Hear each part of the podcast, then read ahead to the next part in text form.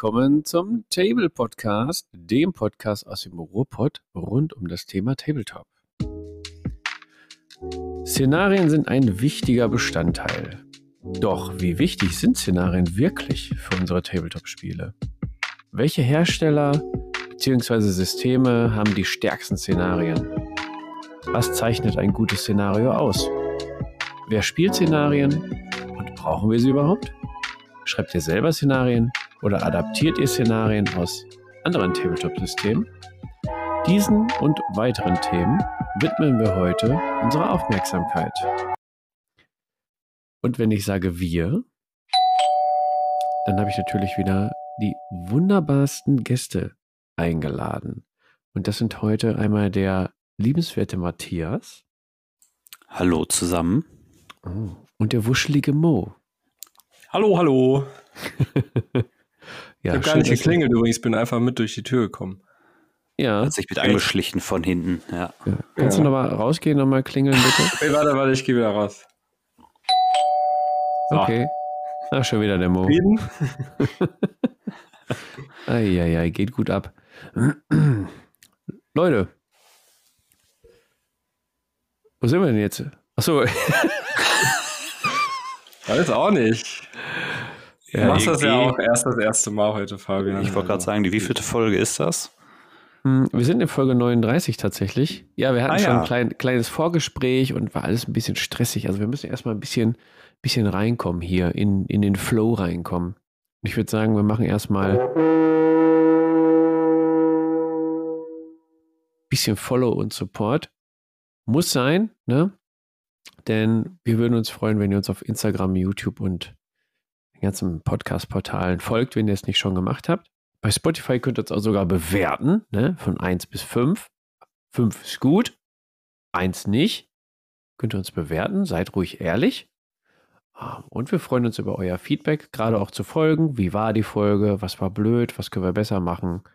Ne, und wenn ihr uns weiterempfehlt an Leute, die uns noch nicht kennen, das äh, freut nicht nur uns, sondern auch euch, denn es wäre noch motivierter, weitere Folgen zu produzieren tatsächlich. Ja. Ne? Und wenn ihr wollt und der Osterhase ein bisschen was bei euch gelassen hat, was ihr uns geben wollen würdet, dann könnt ihr bei PayPal.me slash Tablepod den Tablepod und den Podcast unterstützen, aber hauptsächlich den Tablepod, genau.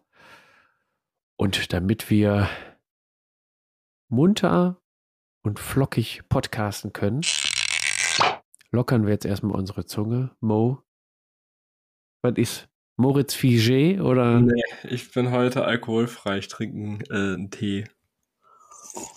Welchen Tee? Ähm, das ist tatsächlich grüner Darjeeling, aber der zweite Aufguss. Das heißt, ich kann den auch zu später Stunde noch trinken, ohne dass ich äh, zu wach davon werde. Genau, von der Teekampagne. Kann man mal unterstützen auch. Die äh, importieren das direkt äh, ohne Zwischenhändler. Und das heißt, du kriegst relativ günstig, ziemlich guten Tee. Und kostet auch nicht so viel. Und es kommt auch noch was an bei den Leuten, die auf dem Feld stehen. Herzlich willkommen zum Tee-Podcast mit Mr. Mo. Ja, da kann ich direkt mal den Gegenentwurf bringen hier. Ich trinke auch Tee heute Abend. Aber meine Frau hat für ihre Nestle Specialty äh, äh, Maschine irgend so ein Frühlingsgedöns mit Pfirsich gekauft und ähm, bah. Ah, das ist nicht fair und Nestle ist ein fieser Konzern und äh, mhm. ja, ne. So viel, um mal ein bisschen kontrovers, ist nicht mal abgesprochen hier. Einfach mal bisschen mal Action und Stimmung reinzubringen. Ja. Ja, ich bin jetzt ganz geschockt von dem äh, Neske, Nestle äh, Coming Out. Wie nennt man das? Oh. das? Also ich bin echt geschockt. Na gut, muss ich erstmal einen Schluck rum trinken. Trink mal einen Schluck rum. Auf den Schock, welchen, ja. Welchen rum trinkst du? Oh, lecker. Oh. Moment, Man sieht es dir richtig an, wie gut der schmeckt. Er ging in die falsche Röhre gerade. Oh Gott. Sollte Piraten eigentlich nicht passieren. Ja, ich nuckel immer noch am Bottokal rum. Äh, Aber ich glaube, am Wochenende werde ich noch zu anderen greifen. Da kommen wir aber später dann zu. Äh, und ein Wässerketten habe ich natürlich auch. Und um den Protokoll dann, äh, um die falsche Röhre nochmal nachzuspülen. Oh Gott. Gehen wir mal schnell weiter zu. Äh, äh, was geht ab bei dir? Mo, mach mal weiter. Ich muss mein, mein Röhrchen spülen. Ja, äh, bei mir geht tatsächlich mittelmäßig viel ab. Also ich war im Urlaub und dann war Frühlingsanfang und ich habe ein neues Fahrrad, dann bin ich viel Fahrrad gefahren. Dementsprechend beim Fahrradfahren Miniatur bemalen, das habe ich mal probiert. Ist nicht zu empfehlen. Da kann Versteh man sich nicht gar so nicht. Ja, genau. Also es ist, äh, also freihändig fahren geht ja gerade noch so, aber du kannst halt den Pinsel nicht so gut kontrollieren, wenn dann immer die Schlaglöcher kommen. Von daher, äh, ja, habe ich dann doch lieber wieder zu Hause gemalt. Deswegen habe ich aber nicht so viel geschafft, wie ich eigentlich wollte mit dem Bemalen. Ich habe tatsächlich für einen Kumpel, äh, was habe ich dem zum Geburtstag geschenkt? Ich habe ein bisschen Legion angemalt.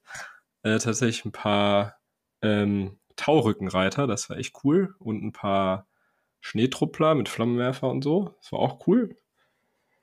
Äh, ansonsten male ich gerade tatsächlich ein bisschen Freebooters an. Von meinem äh, Stapel der Möglichkeiten sozusagen. Oh. Warte mal, ich habe ja sehr viel Infinity gemalt immer. Und da habe ich jetzt, äh, bin ich jetzt erstmal durch mit der einen Armee. Die nächste äh, steht schon natürlich in der Pipeline, aber äh, mal so wieder ein bisschen Fantasy zwischendurch oder Piraten-Setting. Ähm, genau. Und das passt auch ganz gut zur aktuellen Top of the Pinsel Pot Monats-Challenge, weil ich, äh, ich verrate es noch nicht, aber ich habe einen Charakter, der hat quasi Gefolge dabei.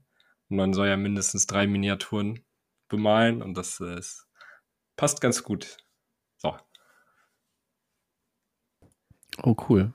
Ja, ihr wollt gerade sagen, dann erklär doch mal, was beim Top of the Pixelpot diesen Monat gemalt wird und just in dem Moment erklärst du es. Ja, perfekt. Ja, guck mal. Heraus, wer ist das? Vorauseilender Gehorsam. Äh, Gedankenübertragung, äh, würde ich mal sagen. Mhm. Matthias. Unsere ja. Gedanken übertragen sich gerade nicht. Ich weiß nicht, was gerade bei dir läuft. Ja, Piu Piu, äh, Piu, Piu äh, Legion, äh, immer mal wieder. Ich habe jetzt äh, unlängst, ich habe auch einen Taurücken, äh, ich habe ihn Otto getauft. ähm, Gesundheit. Ähm, äh, gemalt und auch meine 500 Punkte mal tatsächlich mal ausgeführt bekommen und das erste Mal Legion gespielt und habe dann quasi die 40k-Sachen ganz tief unten versteckt. Juhu. Ähm, das hat sehr viel Spaß gemacht. Ansonsten, äh, ich glaube, die letzte Aufnahme war kurz vor meinem, also äh, letzte Aufnahme, an der ich dabei war, war kurz vor meinem Geburtstag. Ich habe von meiner Gattin äh, die Gefährten für das Mittelerde ähm, Tabletop geschenkt bekommen. Und ähm, ja, ansonsten die stehen auf dem Tisch. Dann habe ich von diesem Don't Look Back, der Uwe hat es ja schon mal erwähnt, ein paar Sachen auf dem Maltisch stehen. Also ich bin mal die hier, mal da, worauf ich gerade so Lust habe. Sehr geil. Was geht also, bei dir so ab, Fabian? Oh. Ja, wie immer einiges, ne? Ähm, einiges. Ja, Tabletop An- und Verkauf, äh, Fabian Secret Tablepot, ne? Äh, ja, in der letzten Folge habe ich schon angedeutet, X-Wing stand tatsächlich kurze Zeit im Netz. Dann hat mein Stammkunde mir sie aber wieder weggeschnappt. Ähm, mittlerweile glaube ich, ist der liebe Tungil. Liebe Grüße an der Stelle. Also im Discord Tungil, ne? Aus Datenschutzgründen nicht den, nicht den richtigen Namen und nicht die Adresse. Aber wenn ihr wissen wollt, sagt mir Bescheid. Nicht, dass seine Frau zuhört und Blutsturz kriegt. Ja, genau. Also ich glaube, er beobachtet eigentlich schon und hört die, hört die Folgen dann auch nur, um zu wissen, was er mir demnächst abkaufen kann. ja, also bei ihm weiß ich auch, X-Wing in guten Händen und ähm, ja, freue mich, dass es da dann zum Einsatz kommt. Ja, was ähm, noch passiert ist, ist das erste Summoner-Spiel mit dem Lennart. Haben wir in der letzten Folge äh, angekündigt, dass wir gespielt haben auf, auf dem Tableport-Treff. Und was soll ich sagen, es hat sau viel Spaß gemacht. Das System ist einfach Knork, hätte ich nicht gedacht. Auch wenn ich es vorher nicht geschafft habe, nochmal die Regeln ordentlich zu studieren. Äh, es hat funktioniert. Ähm, ist top. Und ich dachte mir, damit man auch mal mit den Söhnen spielen kann oder äh, hier mal das Spiel vor, vor, vorstellen kann, habe ich mir nochmal die Wasserfraktion dann nachgeordert, tatsächlich. Ups. Ups, da ist es passiert, ja. Aber das wird ähm, refinanziert, weil bei Bloodfields habe ich eine Warband zu viel, habe ich festgestellt. Die Undead Dominion, die ich im Skeletor-Schema bemalt habe. Die suchen jetzt ein neues Zuhause, tatsächlich. Da habe ich quasi nur getauscht, ne? Bloodfields. Wie heißt er nochmal? Tungil, Zwinker, Zwinker. Ja, ja wenn ja, du das hier hörst. Ähm, äh, Fabian macht den, guten, ja. ja, macht den guten Preis. genau. Ja, ansonsten habe ich ähm, eine Riesenladung Amazon gekriegt für Freebooters Fate. Da hatte ich im Livestream bei Freebooter schon angefangen, die zusammenzubauen. Es ist eine Menge. Äh, die sind auch ganz schön frickelig, ne, die Amazon. Äh, genau, deswegen hatte ich die dann auch für einen Livestream genommen, um die dann mal zusammenzubauen, ein bisschen zu erklären. Ähm, ja, wie säubert man die vorher? Was gibt es da für Methoden, die zusammenzubauen? Kleber, äh, Stellen anrauen, äh, wie knipst man die richtig ab, feilen und sowas alles. Im ich habe ja gehört, Isopropanol äh, soll super sein, um die sauber oh, zu machen. Andere Geschichte. böse, böse Geschichte. Wir gehen mal ganz schnell weiter. okay. Ja, also die ähm, Amazon werde ich nicht fertig kriegen für das Turnier, was jetzt am Wochenende stattfindet. Ich habe es lange versprochen und jetzt löse ich es ein. Äh, Zugticket liegt hier. Äh, ich fahre nämlich nach Aschaffenburg auf das Freebooters-Turnier von Asgard Aschaffenburg. Bin ich sehr gespannt. Da kommen auch einige aus der Freebooters Crew, die auch selber mitspielen. Das wird quasi ein Testspielwochenende. quasi. Ja, ich bin gespannt. Wird ordentlich rumfließen, denke ich mal. Und ja, ich, kann, ich muss ja nicht fahren. Kann in der Bahn schlafen. Genau. Ja, das geht bei mir so gerade ab. Welche Fraktion nimmst du mit aufs Turnier oder willst du nicht verraten? Äh, Bruderschaft natürlich. Ja, gut. Muss ich Stange gut. hochhalten für die Bruderschaft. Richtige Auf jeden Fraktion. Fall. Mhm. Hm. So, und jetzt kommen wir. Die Community hat abgestimmt. Die Potties haben abgestimmt für den Jingle, für unsere neue Fraktion. Und heute ist es soweit. Ach, Fraktion, sage ich schon. Bin schon wieder beim Kaufen. Trink dir noch einen Schluck rum. Ah der Jingle für unsere neue Kategorie. So, so rum war es. Nämlich das System der Woche. Schön. Hm. Schön, ne? Und das System der Woche ist, soll es anderes sein? In letzter Zeit viel drüber geredet, immer mal wieder erwähnt. Es ist Super Fantasy Brawl. Und warum möchte ich es vorstellen? Einfach, weil das ein sehr schönes System ist für zwischendurch. Und jetzt Erklären wir es mal kurz. Ne? Das System der Woche soll immer eine kurze Vorstellung sein eines Systems. Super Hätte da der Baseball-Jingle nicht viel besser gepasst zu dem System?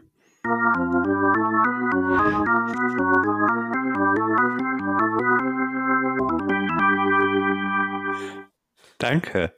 Sehr gut. Ja, ich hatte, ich hatte ihn noch auf dem Soundboard tatsächlich, habe ich noch nicht verbannt. Eventuell könnte man ihn gebrauchen. Und just in dem Moment kommt der Matthias um die Ecke und sagt, der passt doch super zu Super Fantasy Brawl. Die Leute denken schon, äh, wir werden krass vorbereitet, wenn ihr sowas mhm. bringt. Übertreibt's mal nicht. das müssen wir das Niveau noch halten. Was soll denn das? Was für ein Niveau? Okay, apropos genau. Niveau. Super Fantasy Brawl ist ein sehr schönes Spiel, wird auf Hexfeldern gespielt. Äh, mit zwei Mannschaften gegeneinander. Das Schöne an dem Spiel ist, jede Mannschaft besteht aus drei Helden und die kann man sich dann in einem Draft-System vor dem Spiel äh, aussuchen. Es gibt dann so eine, so eine Range. Ich habe zum Beispiel zu Hause die Round One, das sind 15 Charaktere. Ja, und da kann man sich dann ein Team aus drei Charakteren zusammenstellen. Entweder spricht man das mit dem äh, Spielpartner ab oder jeder sucht sich nacheinander einen der Charaktere aus. Die unterscheiden sich dann natürlich ähm, in der Spielweise. Da kommen wir jetzt zu, denn jeder Charakter hat sechs ähm, Karten noch dabei.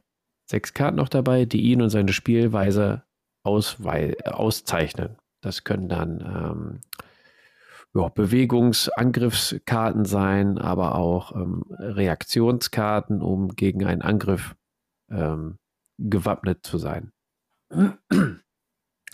So, diese drei Helden bringen dann ihre sechs Karten mit, die werden dann zusammengemischt und das ist das Deck des Spielers. Diese äh, Karten haben auch unterschiedliche Farben. Es gibt rote, gelbe und blaue.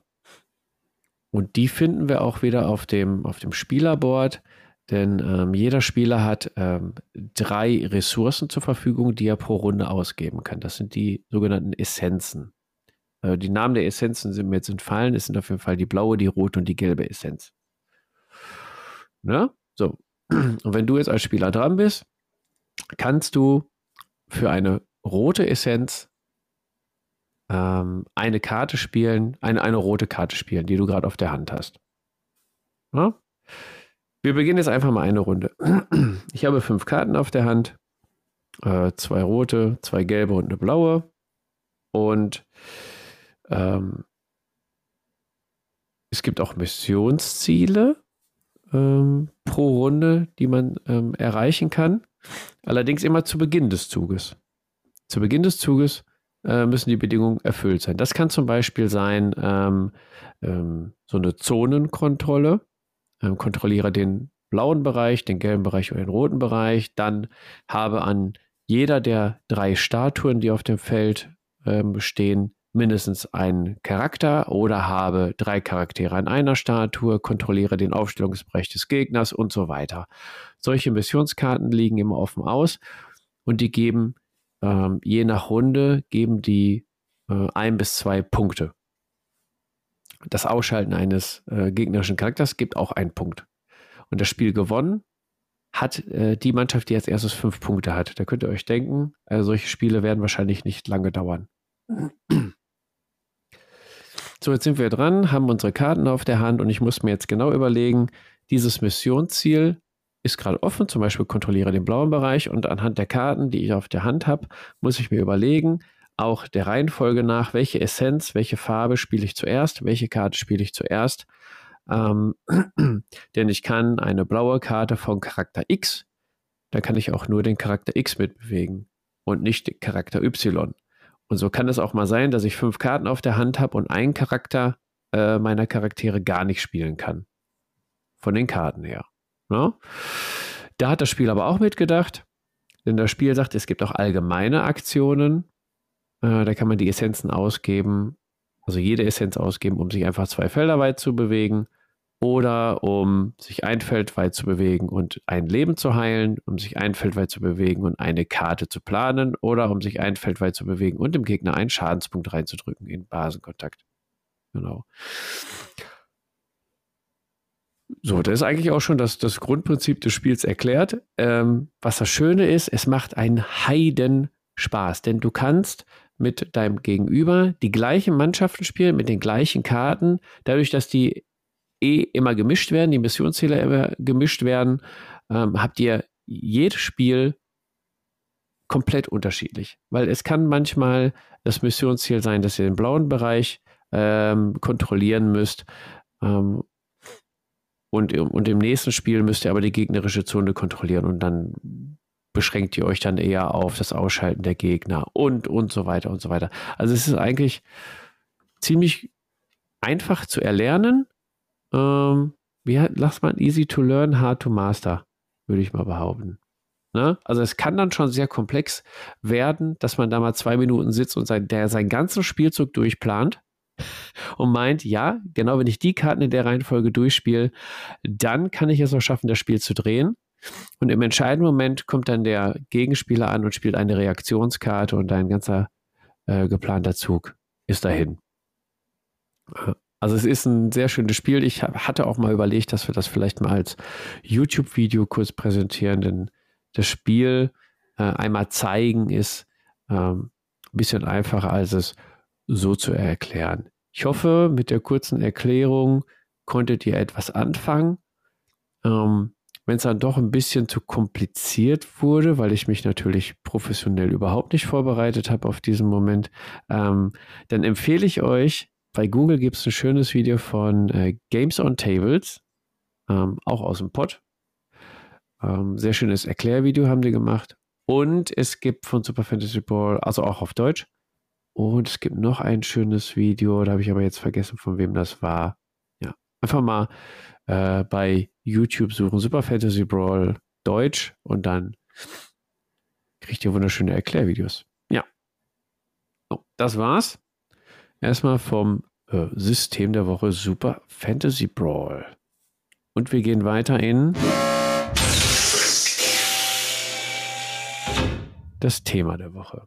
So, ihr beiden. Das Thema der Woche ist, ja, ein großes Thema eigentlich und ein sehr wichtiges Thema, finde ich. Denn es geht um Szenarien, beziehungsweise im weitesten Sinne dann auch so Kampagnen und narrative Spiele. Einstiegsfrage in, in das Thema ist, spielt ihr eigentlich selber Szenarien und wie wichtig sind die euch? Ähm, das kommt natürlich immer auf die, ein bisschen auf die Definition an vom Thema Szenario. Ähm, ich spiele ja, wie ihr wahrscheinlich alle wisst, immer ein bisschen Infinity. Und da spielt man eigentlich nur Missionen, was ich eigentlich auch als äh, Szenarien bezeichnen würde.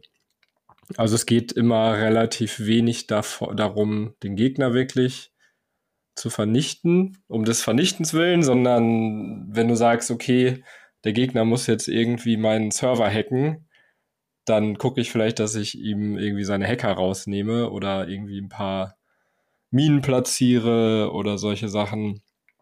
Ähm, oder halt defensiv irgendwelche Sachen mache, die ich halt machen kann. Genau, also wenn das als äh, auch als Szenario gilt, was, was ich jetzt, was ich mir halt auch so denke, dann ja. äh, würde ich sagen, dass ich fast ausschließlich Szenarien spiele.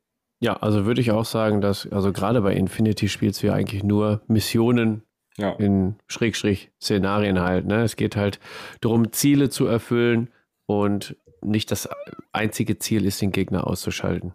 Ne? Also gerade bei Infinity ähm, spielt man ja eigentlich nur Missionen. Matthias, wie sieht es bei dir aus, wenn du die Püppchen und Würfel schwingst? Spielst du dann Szenarien oder geht es erstmal darum, die Regeln einfach lockerflockig zu spielen und den Gegner auszuschalten? Ja, kommt drauf an, ne? Also, äh, wenn du dich jetzt, also wie letztens, äh, als ich mein erstes ähm, Legion-Spiel hatte, dann probiert man sich ja erstmal so an den Grundmechaniken aus und das ist halt am einfachsten, erstmal ein paar Püppchen zu schieben. Wie funktioniert die Bewegung? Wie kämpfe ich eigentlich? Schalte ich mich gegenseitig aus? Und ähm, anstatt sich jetzt da dezidiert um irgendwelche ähm, äh, speziellen Dinge zu kümmern. Ich würde das vielleicht das, das hier mal ein bisschen kontrovers auch vielleicht direkt zu Anfang zu diskutieren, ähm, vielleicht mal so Missionen und, und Szenarien vielleicht auch ein bisschen gegenüberstellen. Ähm, für mich persönlich ist ja ein Szenario auch mal gerne etwas, ähm, was vielleicht so dieses Althergebrachte in dem System, vielleicht auch das Gebalancete oder so, oder auch, auch die Aufstellung so ein bisschen auf den Kopf stellt oder mal was ganz was anderes probiert und vielleicht auch mal was an dem, an der Umgebung verändert. Ähm, also eine Mission ist ja ich, also ich habe ja jetzt keine Erfahrung mit, oder was heißt keine Erfahrung, aber ich habe noch nie Infinity gespielt, sondern habe mich eher so mit dem ganzen System nur mal ein bisschen auseinandergesetzt. Aber wenn wir jetzt auch mal Richtung 40k denken, wo ich ein bisschen sattelfester bin, äh, da bist du dann ja relativ schnell in diesem standardisierten Format irgendwie und dann suche ich mir da irgendwelche Missionsziele aus und rock das eigentlich relativ ähm, geradlinig ab und habe vielleicht ein bisschen Variation drin, während für mich ein Szenario jetzt eher etwas ist, wo ich vielleicht auch mal was ganz was anderes spiele, wo vielleicht auch irgendwie viel mehr Gelände auf dem Tisch steht oder viel weniger Gelände oder vielleicht auch die Punkteverteilung mal ein bisschen anders ist oder auch mal ganz verrückte Sachen mal mache. Da kommen wir vielleicht später zu. Ich habe mich da auch mal ein bisschen hier durch meine Bibliothek mal so ein bisschen durchgeblättert, was es da auch so gibt. Da gibt es viele interessante Sachen. Ähm, das ist für mich eigentlich das, was so ein Szenario ausmacht und da habe ich halt immer total Bock drauf. Also ich bin inzwischen eigentlich eher an dem Punkt, dass ich sage, so, ich will mal was ausprobieren.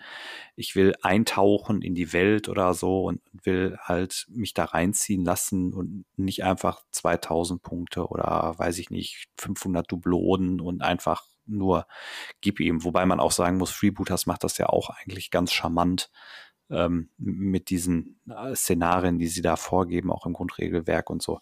Aber ja, Also eigentlich habe ich immer Bock drauf und habe ich mehr Bock drauf als einfach nur auf die zwölf und ähm, dann fertig ist die Laube. Ja, sehe ich auch so. Ähm, um wieder in Regelsysteme reinzukommen, die man auch länger nicht gespielt hat oder um neu auszuprobieren, ist es immer okay, dann kein Szenario zu spielen, sondern einfach zu sagen, ja, wir hauen uns so lange auf die Orme, bis wir die Regeln drin haben. Äh, gar kein Problem. Aber generell spiele ich dann lieber Szenarien. Und da kommen wir dann später noch drauf. Gerade bei Bloodfields finde ich das sehr, sehr angenehm. Wir wollen aber auch nochmal drüber sprechen, was gibt es eigentlich so für klassische Szenarien? Also die natürlich auch aus der Computerszene auch so irgendwie rübergeschwappt sind oder andersrum. Man weiß es nicht. Ne? Wer war zuerst da? Das Huhn oder das Ei? Die Tabletop-Szenarien oder die äh, Counter-Strike-Maps äh, und Missionen? Man weiß es nicht. Ne? Dann werden wir auch noch sprechen über ähm, ja, Szenarienarten. Da gibt es noch äh, viele Möglichkeiten, Szenarien sich zu basteln oder zu bestimmen. Ähm, welche Klassen, klassischen Szenarien kennt ihr denn? Ich werfe mal eins äh, in die Runde und das ist die Zone Control. Und ich denke mal, das ist auch ein Szenario, das wird der Mo dann wahrscheinlich auch kennen von äh, Infinity gibt es auch so Szenarien, wo man bestimmte Zonen kontrollieren muss. Ja. Ähm, sei es durch äh, Konsolen aktivieren und dadurch kontrollierst du die Zone oder durch ähm, Über, äh, Überlegenheit an äh, Miniaturen zum Beispiel. Gibt es in vielen Spielsystemen die, die Zone Control, die Zonenkontrolle. Wie sieht es bei euch aus? Welche klassischen Szenarien kennt ihr? Kennt ihr Zone Control schon gespielt? Oder Mo, äh, stimmst du mir da zu, dass es Ja, auf jeden Fall. Das ist eine sehr, gibt? also es gibt es in sehr vielen Kombinationen und Geschmacksrichtungen äh, bei Infinity ja, auf jeden Fall. Dass du ist ja eigentlich auch so der Klassiker beim Skirmisher, ja, ne? Genau, den Raum oder auch sowas wie, weiß nicht, King of the Hill hieß das, glaube ich, früher bei Unreal Tournament und bei diversen anderen Videospielen ja auch, dass du halt irgendwie in der Mitte eine Zone hast oder du hast Quadranten, die du kontrollieren musst oder genau bei Legion gibt es das ja, glaube ich, auch, dass du dann, glaube ich, drei, ähm, drei Punkte auf der Karte, wo du mehr Einheiten drum haben musst in einer, in einer gewissen Reichweite als der andere. Das ist, glaube ich, sehr, sehr klassisch, ja. Ja, genau. Oder Killteam ist auch so ein, das aktuelle Killteam ist ja auch so ein, so ein Paradebeispiel dafür, wo ich äh, häufig irgendwelche Punkte, äh, auch 40k ja auch, ja, wo ich versuche, irgendwelche Missionsziele äh, zu halten und wo ja ganze auch Stichworte und das Regelwerk drumherum gebaut sind, wer irgendwie äh, da am Ende gezählt wird und wer da wen sticht, ähm, wenn ich genug Einheiten da in der Nähe habe. Ja, das ist ja so eigentlich so, eigentlich auch das erste, was man spielt, oder? Also ich weiß nicht, wie das bei euch jetzt äh, so war, aber das ist ja so mit das, das einfachste, was man irgendwie ein paar Marker auf dem Feld irgendwie mit der Schrotflinte draufschießen und dann versucht man da irgendwas äh, zu kontrollieren. Ich meine, interessanter wird es natürlich, also was mir jetzt noch so spontan einfällt, sind irgendwelche Durchbruch, Durchbruchssachen. Ja, also ich versuche irgendwo ähm, äh, gewissermaßen äh, Einheiten auf eine andere Seite zu kriegen oder bestimmte Zonen zu besetzen, die genau in der Aufstellungszone des Gegners sind oder so. Das fällt mir jetzt noch so spontan ein, was eigentlich auch immer ganz unterhaltsam ist. Hm. Weiß ich nicht, ob es das bei Infinity auch in dem, in dem Maße so gibt. Ähm, ja, gibt es. Genau. Und dabei musst du aber auch selber aufpassen, dass du deine eigene Zone behältst. Also nicht nur, ja. das gibt es ja bei Legion auch, glaube ich, die Mission. Nur da passiert das dann häufig mal, weil beide jeweils nur Punkte dafür kriegen, dass sie ähm, ihre Einheiten beim Gegner haben. Passiert das halt manchmal, dass die Armeen sozusagen aneinander vorbeilaufen, ohne großartig sich zu beschießen. Ähm, genau, da musst du gleichzeitig deine eigene Zone verteidigen. Aber dann hast du, glaube ich, auch noch in der Mitte jeweils zwei Zonen, die du halten kannst. Das heißt, du kannst dann auch relativ ein bisschen taktieren und sagen, okay, ich gebe jetzt die eine Zone auf und dafür hole ich mir dann die andere und ja, ich hole dann nochmal Luftlander hinten rein, um dann die vom Gegner zu halten und sowas. Ja, aber es gibt es auf jeden Fall auch. Für sowas sind immer die Speederbikes beim Imperium ganz gut. Ne? Kannst du schön mhm. außen rumfahren in die gegnerische Aufstellungszone, die Zone erstmal ein bisschen halten, ja. Ähm, so ähnlich wie Zone Control empfinde ich Capture the Flag Szenarien, wo mhm. du allerdings nicht die Zone halten musst durch eine Überzahl oder einfach durch Präsenz, sondern äh, meistens ist das mit einer Interaktion dann verbunden, zum Beispiel die Flagge hissen oder bei Infinity irgendein äh, Kontrollterminal aktivieren, ähm, um dann diese, dieses Missionsziel, diesen Missionspunkt dann ja. für dich Aber Capture the Flag ist für mich eigentlich, ich muss mir was holen und damit abhauen. Das ist dann, glaube ich, nochmal eine Sonderkategorie, ne? Du hast, klar, du hast einmal Sachen, du hast äh, äh, Punkte, mit denen musst du interagieren, die sind fix. Oder es gibt auch, zum Beispiel bei Legion gibt es das ja auch, da gibt es äh, Kisten in der Mitte, die du dir holen musst. Ja, ja. Gibt es bei Infinity auch, gibt es, glaube ich, fast bei jedem Spiel. Ne? In der Mitte liegen ein paar Kisten. Wer sich die Kisten holt, äh, kriegt Punkte. Fertig. So. Ähm, ja. Ist ja bei Freebooters und so auch, ne? Liegen da halt Schatzkisten oder bei Frostgrave oder alles Mögliche. Ja. Ja, stimmt. Jetzt, wo du es sagst, mit dem Capture the Flag ist, man die Flagge einfach eigentlich klauen muss, also bei Counter-Strike zum Beispiel, ne? War das, glaube ich, so. Mhm. Ja, oder ja, Quake stimmt. damals, ja. Das, oder Quake, genau. Wer Wenn wir überhaupt drüber reden, sind die Sachen noch auf dem Index, ja. Wir machen einfach ein Explicit-Symbol äh, Explicit dran und dann, dann passt das schon. Genau. Ja, ja ja, ist ja auch im Prinzip, dass du ja auch ähm, die, dass die Missionsziele ja beweglich sind, dass ein Modell mit einer Aktion das, das Ganze aufnimmt und irgendwo hintragen muss oder so und man die Sachen auch abluchsen kann durch Base-Kontakt oder Nahkampf oder wie auch immer. Ja, das ja. ja. Vielleicht passt das dann eher unter dem Punkt hier äh, Collect Things, also so mm. Sachen sammeln. Mm. Ähm, das passt auch ganz gut. Da sehe ich dann auch so Szenarien wie, äh, also gerade bei, bei Freebooters mit ähm, Dodo-Jagd. Ja, Dodo-Jagd, Rattenjagd, Schatzsuche, ja. wo man dann äh, wie auch wieder interagieren muss und dann die, die Schätze in die eigene Zone bringen muss, sichern muss oder auch mal Sachen von A nach B, B bringen muss, ne? von dem Wirtshaus nee, die, die, die Rumfässer in den rostigen Anker oder die Lieferung aufhalten muss, sowas mhm. zum Beispiel. Ne? Genau. Dann gibt es ja. aber auch noch die auf die Omme. Klassisches Szenario auf die Omme. Ne? wir spielen, lernen die Regeln kennen und hauen uns einfach auf die Omme.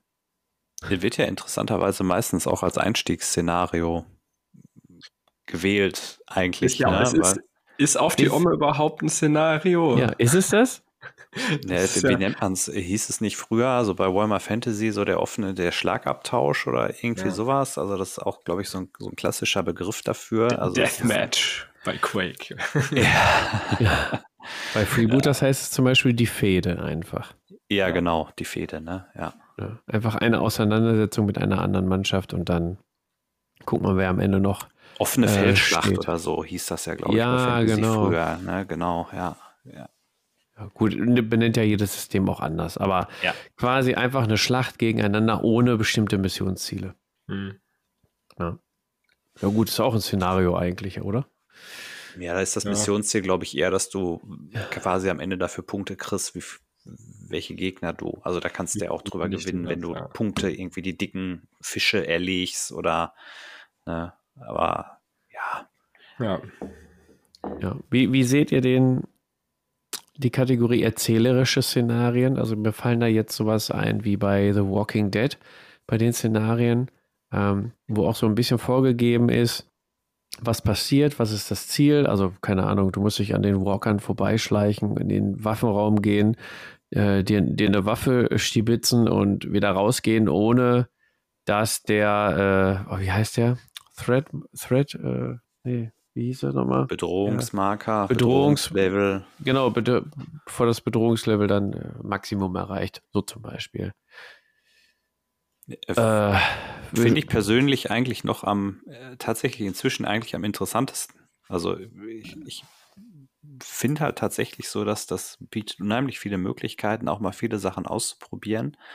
Ähm, und finde ich höchstgradig spannend, äh, um das mal so zu sagen. Ähm, du kannst einfach Sachen auf den Tisch bringen. Also es gibt, also ich kenne das noch aus der achten Edition von, von Warhammer äh, 40k, da gibt es zwei, zwei Erweiterungs für diese Vigilus-Bücher. Äh, Und da sind, äh, ich nenne das ja immer ganz gerne so als Beispiel, da sind unheimlich schöne Szenarien drin, die wahrscheinlich keine Sau jemals wirklich gespielt hat, aber äh, die ich eigentlich auch unheimlich gerne mal ausprobieren würde, obwohl mir halt auch einfach die Modelle dafür fehlen. Aber ich finde sowas einfach mega interessant. Also so einfach so dieses einfach mal sehr reduziert. Ne? Ich muss vielleicht was gemeinsam schaffen oder äh, wir, wir versuchen schon gegeneinander, aber wir gehen quasi gemeinsam unter, wenn, wenn wir nicht, wenn wir es übertreiben. Ja, sowas finde ich auch immer sehr interessant. Also ähm, das, da bist du ja so in so Zombie-Spielen, ist ja eigentlich so, so ein klassisches äh, Element ja immer dieses Bedrohungslevel. Und wenn ich es zu sehr mit dem anderen übertreibe, dann haben eigentlich beide verkackt. Ne? So, das, das sind du so bist jetzt also, aber schon im Koop. Ähm, nee, Szenario, du bist, nee, finde ich überhaupt nicht. Also es gibt ja schon, also wenn ich jetzt mal an, an das deutsche Regelwerk hier All That's Left denke oder so, mhm. wo du schon gegeneinander spielst, wo jeder versucht irgendwie seine Missionsziele irgendwie also so quasi seine eigene Agenda hat, die der andere auch erstmal irgendwie rausfinden muss, was der andere überhaupt vorhat. Und äh, man spielt quasi gegeneinander, jeder versucht seine Missionsziele zu erreichen und gleichzeitig ist als dritte Partei quasi die, die Bedrohung durch die Zombies da. Und wenn du es halt zu sehr übertreibst mit dem anderen und dich beballerst und was auch immer, erreichst du halt auf dem Bedrohungslevel irgendwann den Punkt, wo es halt für beide Schluss ist. Ja, das, heißt, ich kann schon gegeneinander spielen und habe halt die dritte Partei, die dann von, vom Spiel kontrolliert wird, die mir aber trotzdem in die Suppe spuckt und die mir das Zielerreichen schwierig macht, bis hin zu unmöglich. Hm. Ist ja bei ähm, Frostgrave auch so oder auch bei äh, Silver Bayonet. Da habe ich ja auch bisher leider nur eine Runde gespielt mit dem Uwe. Und da ging es eigentlich darum, das Szenario war, in der Mitte unter der Brücke lebt ein Troll. Und das, äh, naja, weil Uwe und ich uns zu sehr auf die Ömme gegeben hat, hat am Ende nur der Troll gewonnen. ja. Wir mussten uns wieder zurückziehen. Okay, ist das so ein NPC dann in dem Szenario? Ja, genau. Das ist ja ah, sozusagen, ja. das finde ich halt eh auch ganz interessant, diese Art von Szenarien. Ich glaube, das ist dann ja eher so Spieler gegen Spieler und gleichzeitig gegen ja, die das Spiel. KI oder PvP-VE oder so. Keine Ahnung, wie man das nennen würde. Ja. Ist halt immer schön, wenn es noch so eine Komponente dazu gibt, die irgendwie eine Gefahr darstellt. Mhm. Ja, guck mal, NPCs. Die habe ich hier gar nicht drin in der Liste. Ja, ist ja eigentlich auch schon relativ ja, nicht ein altes Konzept, aber haben wir ja auch schon, wenn wir jetzt mal in der Zeit zurückgehen, Richtung, äh, als Mordheim noch aktuell war, anno dazumals in den frühen 2000ern, da gab es auch schon Random Encounter hm. Tables, wo du gewürfelt hast und wo dann plötzlich irgendwie entweder ein paar Skelette aufgetaucht sind oder so ein Blutdäm, äh, hier so ein Zerfleischer oder so aufgetaucht ist, der dann darum getrollt hat, äh, Ne? Das, das sind natürlich so Sachen, die dann nochmal so ein bisschen Pfiff reinbringen in das eigentliche Getümmel. Okay. Ja. Ich kenne Mordheim hm, nicht. Ich habe es noch nicht gespielt damals und deswegen ist das mit den NPCs in manchen Systemen, wo ich es jetzt sehe, ist das dann schon wieder was Neues für mich. Deswegen dachte ich, wäre eigentlich ein neue, neues Ding, aber wenn du sagst, es gab es früher schon. Okay. Also sprechen, also unterscheiden, würdet ihr unterscheiden zwischen NPCs und so einer Zombie-KI zum Beispiel, wo die, die sind ja permanent irgendwie im Spiel, im, im Regelwerk äh, integriert, also gerade jetzt bei Walking Dead und ich glaube, äh, wie hieß das einmal? The Last Left, wie heißt das nochmal? All That's Left zum Beispiel. Ja, genau, sage ich doch. Ja. Genau. Ja. Ich weiß nicht, die, die, reagieren ja quasi auch auf Lärm wahrscheinlich, ständig und, und immer eigentlich, ne? Ja, ja. Wie bei genau, Walking Dead. Ja, ja. und bei NPCs ist ja manchmal, ja, die interagieren äh, mit dir oder ähm, reagieren, ja gut, die reagieren eigentlich auch, ne? Ständig ja, ich wollte gerade sagen, das, das, das Prinzip ist ja eigentlich relativ ähnlich, ne? Du, du, entweder hast du ein Encounter, ähm, irgendwie ein random Monster oder so, was halt auftaucht und nach bestimmten Regeln sich verhält oder du treibst irgendwie einen Verbündeten auf, der sich demjenigen anschließt, äh, der vielleicht den, die, die, schwächere Bande hat oder, oder schwächere Gruppe oder, oder was auch immer.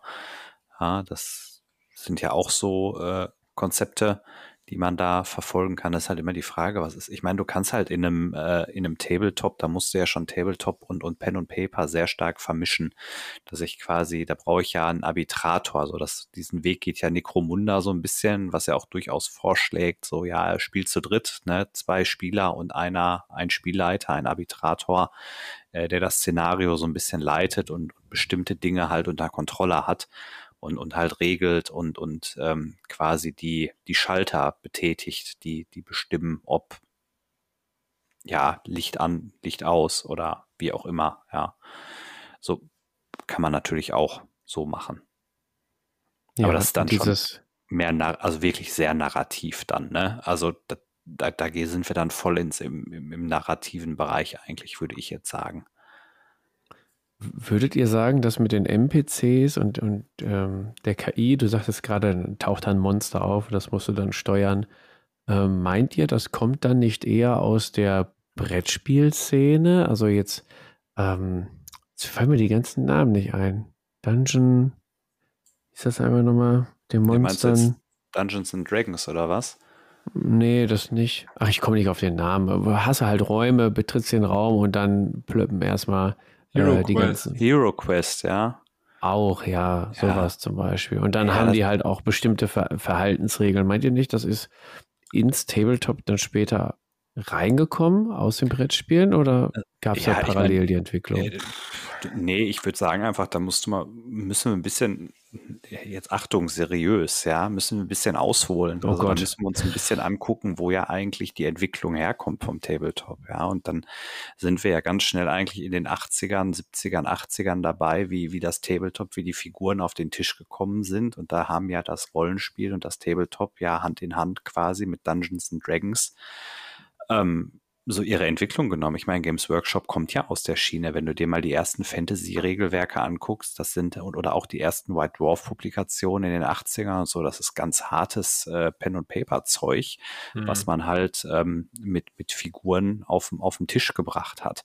So, das ist halt Dungeon, da könnte der Julian jetzt wahrscheinlich oder der Sebo da mehr zu sagen, ja, dass du halt Dungeons and Dragons halt mit Monstern auf, auf ich weiß gar nicht, sind es Hexfelder, jetzt steinigen mich die Leute wahrscheinlich, oder auf, auf ganz normalen halt Spielfeldern spielst und bewegst. Und so ist dann halt, hat sich das so ein bisschen getrennt und ist dann halt irgendwann so, dann stelle ich nicht nur zwei, drei Figuren auf, sondern vielleicht mal zehn und zwanzig und irgendwann habe ich dann halt so eine ganze Ork-Armee gegen so ein paar Zwerge da stehen.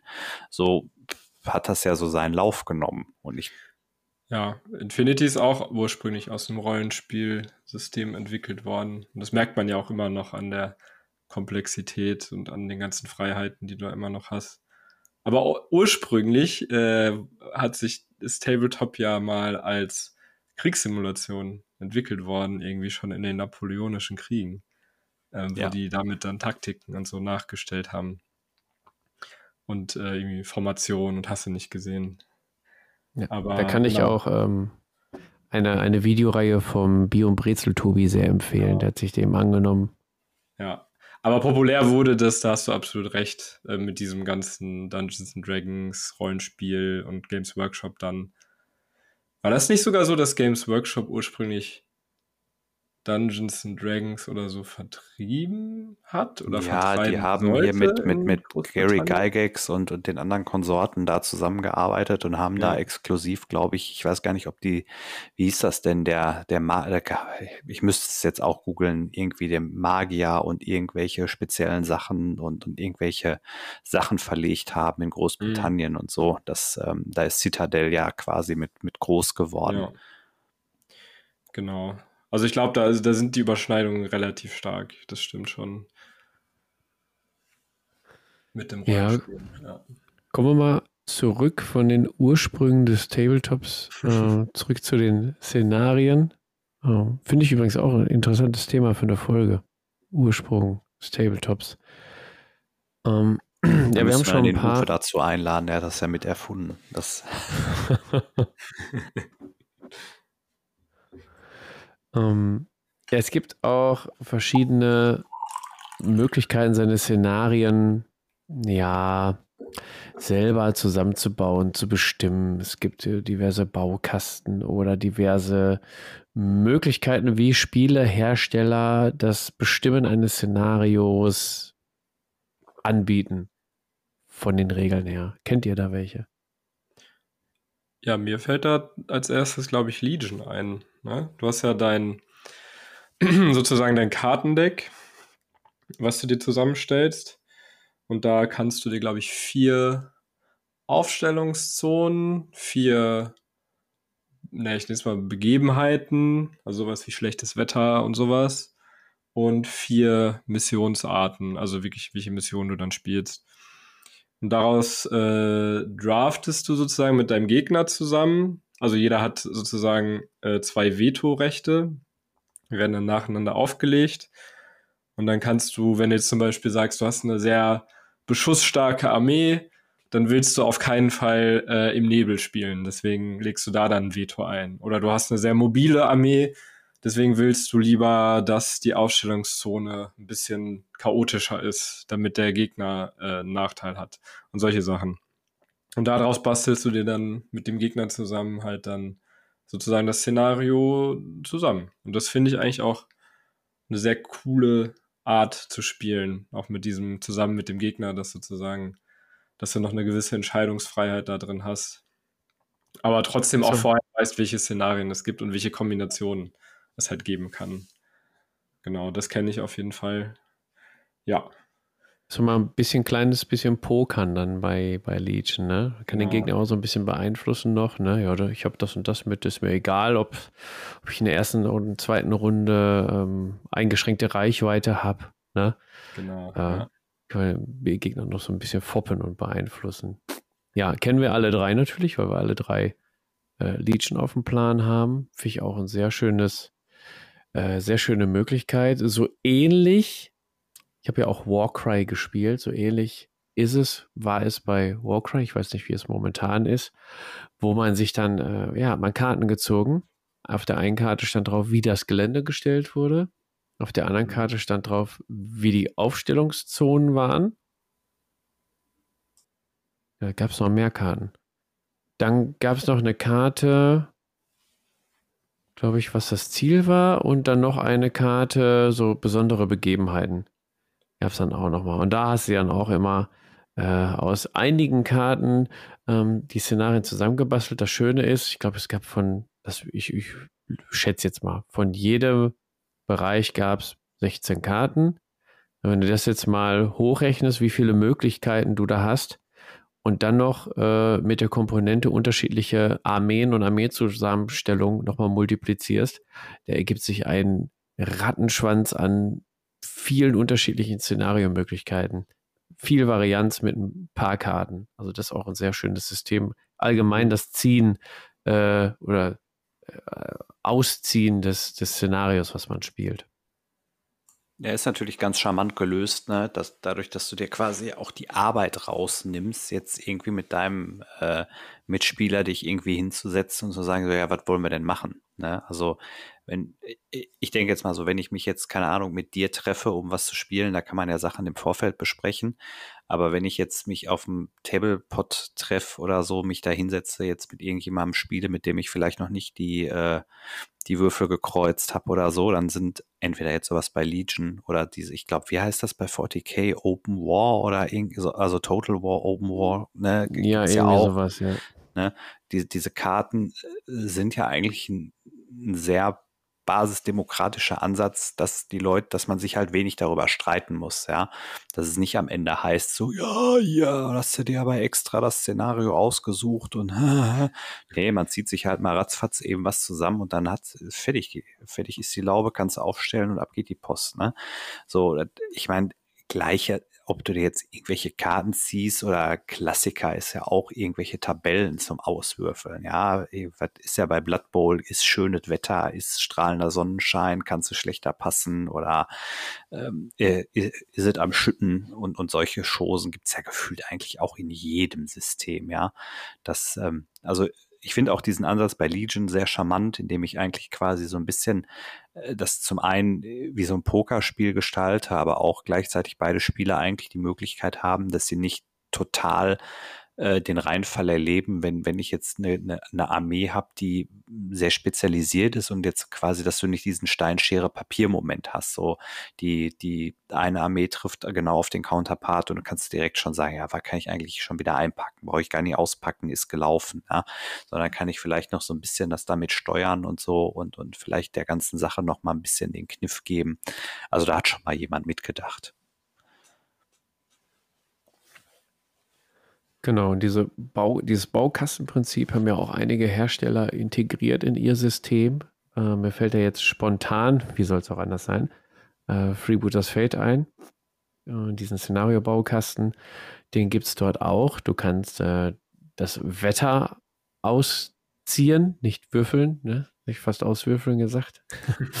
du kannst die Tageszeit bestimmen, was dann auch äh, Auswirkungen auf ähm, die Sichtweite hat. Ah, man kann Handicaps bestimmen, du kannst bestimmtes Gelände auch ähm, definieren ähm, in Szenarien. Oder ähm, ja, die Missionsziele dann auch nochmal. Also da, das ist so ein Baukasten, Wetter, Tageszeit, Gelände, Missionsziele, Handicaps.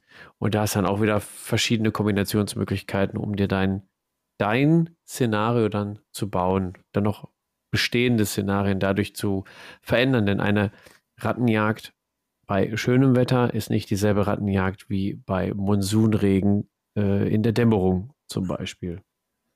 Ja, jetzt gerade bei Freebooters. Ich weiß nicht, ähm, ja, so viele Systeme mit so einem Baukasten kenne ich jetzt nicht spontan. Fällt, fällt euch da noch irgendeiner ein? Oh. Puh. Gute Frage. Akut nicht. Bestimmt kurz nach der Aufnahme fallen mir bestimmt fünf ein. Ja, wahrscheinlich. Also die Potties können uns ja auch helfen. Und Oder die Leute hören uns jetzt am Freitagmorgen auf dem Weg zur Arbeit und denken sich die Vollpfosten, ey. Ja, beißen ja. ins Lenkrad, treten ja. dem Schaffner vor Schienbein, vor Wut und denken sich, die haben auch keine Ahnung. Ja, drei, aber davon eine ganze Menge. Ja. ähm, genau. Warum spielen wir eigentlich Szenarien? Ja, weil es geiler ist. äh, weil es geiler ist. ich wollte die nächste Kategorie irgendwie einsprechen. Ja, ähm, ja, es geht quasi um die Bewertung und Gewichtung von Szenarien. Und zwar um den Sieg. Was entscheidet eigentlich, wer den Sieg im Szenario davonträgt? Und da gibt es ja verschiedene Varianten und Kombinationsmöglichkeiten. Ich habe da jetzt mal hier drei aufgeschrieben, dann könnt ihr vielleicht was dazu sagen. Also äh, zum einen gibt es Szenarien, die wirklich darauf aus sind, dass du das Szenario-Ziel erfüllst. Ne? Ich nehme jetzt mal Freebooters als Beispiel, weil ich da am nächsten dran bin. Ähm, sagen wir mal die, die Schatzjagd. Ähm, wenn wir jetzt sagen, das Szenario-Ziel erfüllen ist oberste Gebot, wer das erfüllt, gewinnt, dann heißt es, der, der den Schatz nach Hause trägt, hat das Spiel automatisch gewonnen. Egal wie viele Gegner ausgeschaltet sind oder wie viel du noch auf dem Feld hast. Dann gibt es ja noch die Variante, ähm, eine Kombination aus Szenario, Ziel und Mitspieler dezimieren, ne, dass du quasi Punkte oder so eine bestimmte Gewichtung drin hast für die Szenarioziele und für das Ausschalten von Gegnern.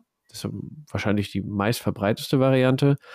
Und dann gibt es ja noch ähm, Szenarien, wo es einfach nur darum geht, Mitspieler zu dezimieren. Wie ist da eure Erfahrung? Was meint ihr dazu? Ich habe jetzt, könnt ihr in der Liste stehen ja noch andere Sachen, die könnt ihr gerne noch mit reinnehmen. Ähm, ja.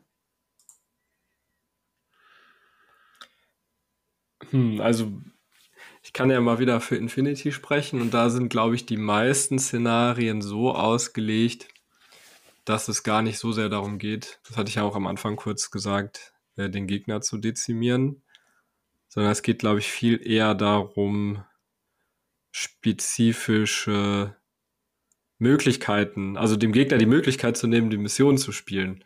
Darum geht es halt eher. Es geht nicht darum zu sagen, ich möchte jetzt alle deine Modelle vernichten. Das ist sogar häufig äh, sehr negativ, weil es gibt auch eine Regel, Ähm, die heißt dann Retreat, also sowas wie Flucht. Und ich glaube, wenn du 75% oder mehr der gegnerischen Armee vernichtet hast, dann kriegt er quasi noch eine Runde, in der er aber nur noch flüchten kann. Aber danach ist das Spiel vorbei. Das heißt, du bekommst gegebenenfalls, wenn du jetzt zum Beispiel angefangen hast, äh, bekommst du gar keine Runde danach mehr. Und das kann auch extrem nach hinten losgehen. Und es gibt auch einige Spiele, da haben die Leute einfach nur gesagt, ja, ich mach dich jetzt komplett fertig und äh, baller dir deine komplette Armee weg. Und dann hast du nur noch zwei Modelle, aber mit dem einen Modell drückst du einfach äh, während der, der Flucht nochmal auf den Knopf und kriegst dadurch einen Missionspunkt mehr und hast dann automatisch gewonnen. Also es passiert halt auch relativ, also naja, relativ häufig passiert es nicht, weil man dann tatsächlich sogar manchmal ein bisschen aufpasst und sagt, okay, ich will den Gegner gar nicht komplett vernichten, weil ich Angst davor habe, dass er dann quasi die Flucht, äh, dass, dass ich ihn in die Flucht schlage. Ähm, und dann gucke ich lieber, dass ich ihn anders irgendwie ein bisschen behindere. Ja, genau. Also da ist es definitiv äh, Szenario-Ziel steht in den meisten Missionen über allem anderen drüber. Ja, ja. würde ich jetzt auch so sehen aus der Erfahrung. Ähm, da ist das Ausschalten der Gegner nur Mittel zum Zweck, um genau. das Szenario-Ziel zu erfüllen oder ihm das äh, zu, ver zu vermiesen. Also ich habe tatsächlich schon eine Runde äh, Kill-Team gespielt, wo ich am Ende äh, den Gegner in der letzten Runde ähm, bis auf die letzten Mann und Maus äh, ausradiert habe, es aber für mich nicht mehr möglich war, und das war schon abzusehen, in der letzten Runde noch irgendwie zu gewinnen, weil er halt einfach mehr gescored hat und ähm, am Ende dann tatsächlich egal war, äh, ob ich ihn da wegpust oder nicht, sondern er einfach dann am Ende drei Punkte mehr hatte und dann war der Drops halt gelutscht. Ja, es kommt auch immer darauf an, wie der Hersteller die Szenarien gebalanced hat. Ne? Ähm, für den zweiten Punkt, den ich gerade hier aufgezählt habe, also das Ziel erfüllen und Mitspieler dezimieren, gibt halt für beides Punkte. Finde ich ein super Beispiel ist das Spielsystem Bloodfields tatsächlich. Es gibt bisher nur ein Szenario. Und es ist auch recht simpel. Ähm, es gibt halt genau in der Mitte ein Missionsziel und dann auf einer Linie, also auf einer Höhe, ähm, in den anderen beiden Dritteln auch mittig äh, noch ein Szenariopunkt. Und wer dieses Szenarioziel hält mit mehreren Modellen, also mehr, mehr Modellen als der Gegner am Ende der Runde, kriegt dafür Punkte. Es gibt aber auch Punkte für Ausschalten der gegnerischen Modelle. Dann gibt es noch für First Blood Punkte und für Last Blood gibt es auch noch Punkte. Und dann gibt es noch halbierte Punkte für den teuersten Gegner. Also wenn du den teuersten Gegner ausschaltest, kriegst du nochmal die Hälfte der Punkte oben drauf. So, jetzt hört sich das erstmal danach an, dass das Ausschalten der Gegner am meisten Punkte bringt. Ist aber Quatsch, denn du hast bei den Szenarien, das ist so gewichtet, dass das Halten der Szenarioziele tatsächlich am Ende effektiver ist, als die Gegner auszuschalten. Du kriegst fürs Ausschalten der Gegner auch Punkte, ja, und du verhinderst dadurch, dass die die Missionsziele halten können. Also ist das ein probates Mittel, um das Spiel zu gewinnen. Aber die meisten Punkte bekommst du tatsächlich durch das Halten ähm, der Missionsziele. Und das habe ich bisher in jeder Bloodfields-Partie so erlebt. Die waren total spannend und du kannst das Spiel noch drehen, wenn du die, ja, die, die Mehrheit der Missionsziele dann noch halten kannst oder den Gegner ähm, so weit wegschießt, dass er das Missionsziel nicht mehr halten kann. Dafür ich das super gebalanced und das habe ich von wenigen ähm, Spieleherstellern bisher so, so erlebt, dass es so gut gebalanced ist.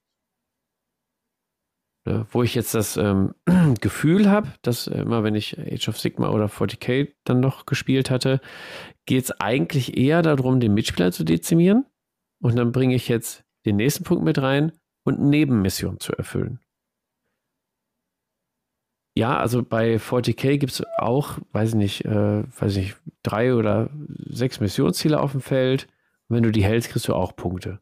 Ne? Je nachdem, ob die in deiner Zone stehen, ich glaube ich weniger Punkte und in der gegnerischen Zone mehr. Matthias, verbessere mich, du bist oh. da ja. Ach, du ich, weißt halt auch nicht. Ich, das ist mir so zu hoch. Ja, aber es ist ja, dass das Objective Game ist ja halt einfach in der Edition halt total wichtig geworden. Und dann musst du klug, je nachdem, gegen wen du spielst, schlau sein, auf Zack sein und deine Secondaries wählen, wie der Profi so gerne sagt, ja. Und ja. Ähm, Ach stimmt, und bei den Secondaries stand zum Beispiel drin, halte Mission Ziel 1 oder 6 oder sowas. Ja, ja. Genau, es gab, äh, genau, wir haben immer gespielt, gab da die sechs Missionsziele und dann bei diesen Missionskarten, die jede, äh, jedes, jede Armee da hatte, da steht dann immer drin, halte Missionsziel 3 und 5, halte Missionsziel 6 oder sowas. Ja, so. auch. Oder halt auch, irgendwie, ja. ne, ver vernichte irgendwie den und den Gegner oder töte die Hexe und was das alles so gibt. Ja, das ist, da kommen ja dann neben den generischen noch irgendwie die speziellen Missionsziele für jeden Kodex noch mit dazu und so. Äh, wie gesagt, ich bin da inzwischen auch aus, mir ist da zu hoch geworden. Das ist ja, ich lege mich da jetzt auch nicht in die Nesseln und äh, äh, um dann die Wut der 40k-Spieler abzubekommen, wenn wir hier totale Scheiße erzählen. Aber das sind so meine letzten Erfahrungen gewesen. Ne? Sechs Missionsziele, dann die Missionszielkarten versuchen zu erfüllen. Fertig ja. ist die Laube. War jetzt nicht so spannend muss ich sagen. Man kann aber auch andere Spielsysteme mit Nebenmissionen aufwerten. Bei Freebooters gibt es noch Nebenmissionen, also du kannst die vorgefertigten Szenarien mit Tageszeit, Wetter und sowas beeinflussen und dann noch Nebenmissionen spielen. Ich habe es jetzt bei Summoners erlebt, die haben auch schon schöne Szenarien, die auch jedes Mal sich anders spielen, obwohl es immer die gleichen Szenarien sind. Kommt halt darauf an, welche, äh, welche Kreaturen du beschwörst, wie der Gegner reagiert und agiert.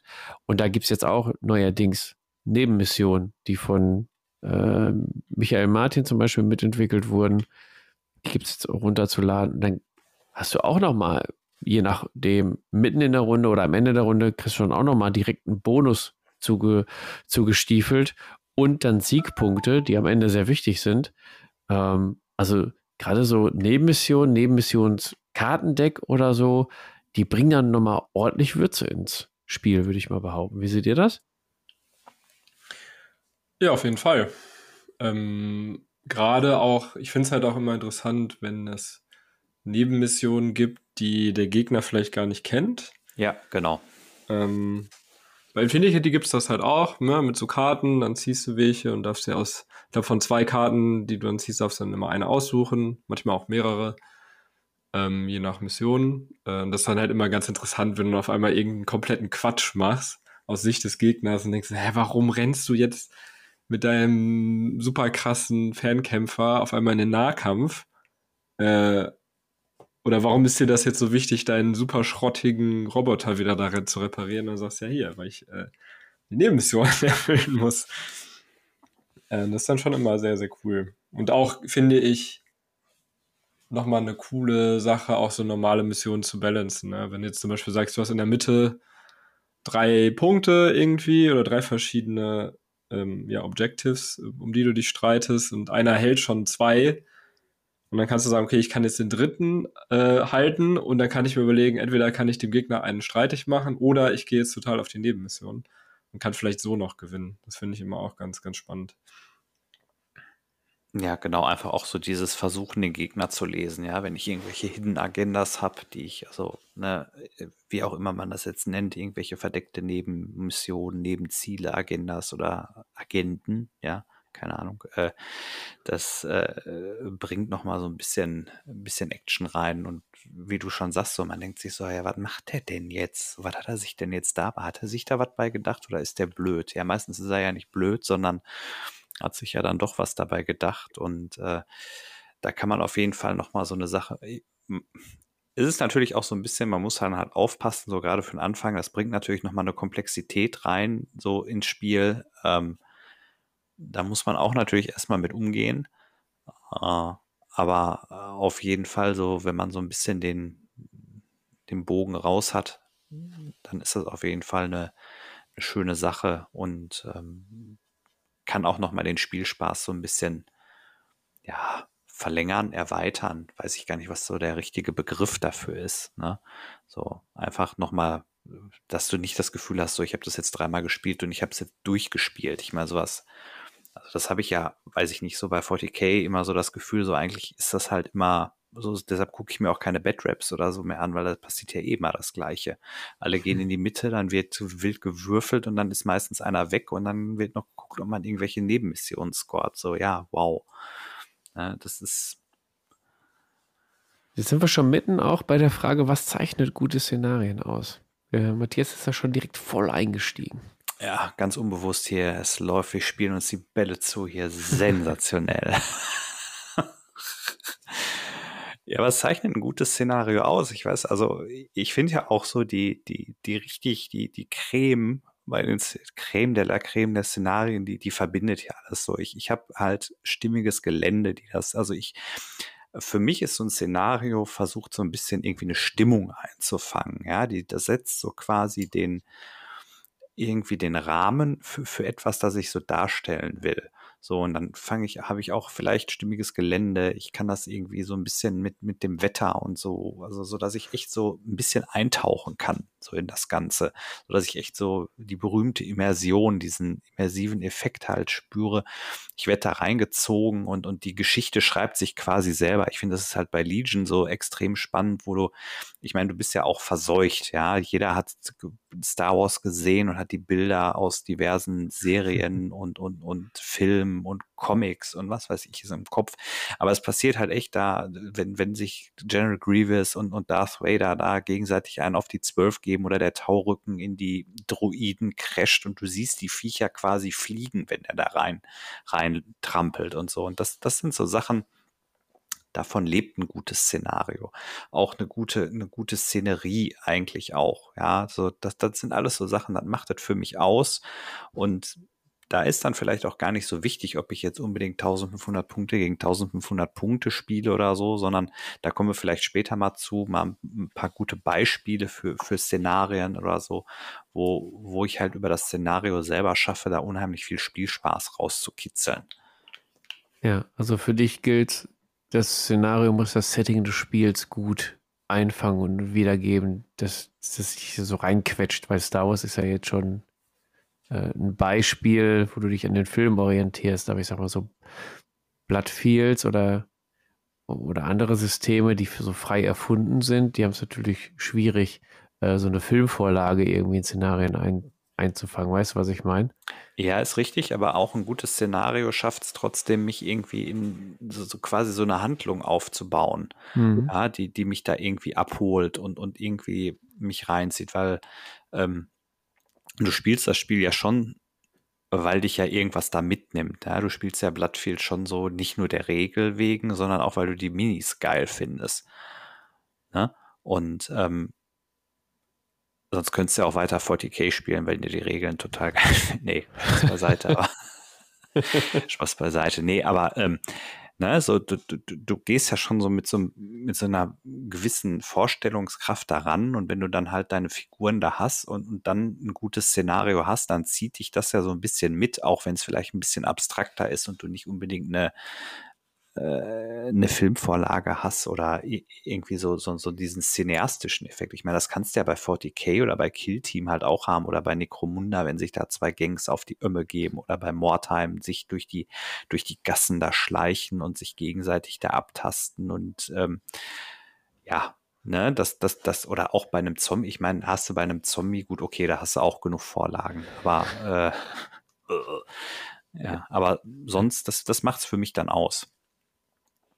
Ja, ich finde, das muss auch irgendwie, das, was du meintest, das muss halt schon in das Universum passen und ich finde, es muss auch irgendwie Sinn ergeben, warum denn dann gerade die beiden Armeen oder Truppen oder sonst was sich halt gegenüberstehen, ne? Also wenn du jetzt zum Beispiel sagst, ja, die einen, die wollen jetzt irgendwas hacken und Daten klauen und die anderen wollen irgendeine feindliche KI vernichten oder was auch immer was dass du halt auch wirklich so eine kleine Narrative halt hast, ähm, auf die du halt aufbauen kannst. Ne? Wenn du jetzt irgendwie Rebellen gegen Imperium spielst, bei, bei Star Wars oder so, und beide müssen irgendwie die Kiste aus der Mitte holen, dann denkst du halt ja auch, ja, die Rebellen wollen das halt irgendwie klauen, weil da wichtige Informationen sind und, und keine Ahnung, das, das spinnt sich dann ja halt alles noch ein bisschen mit.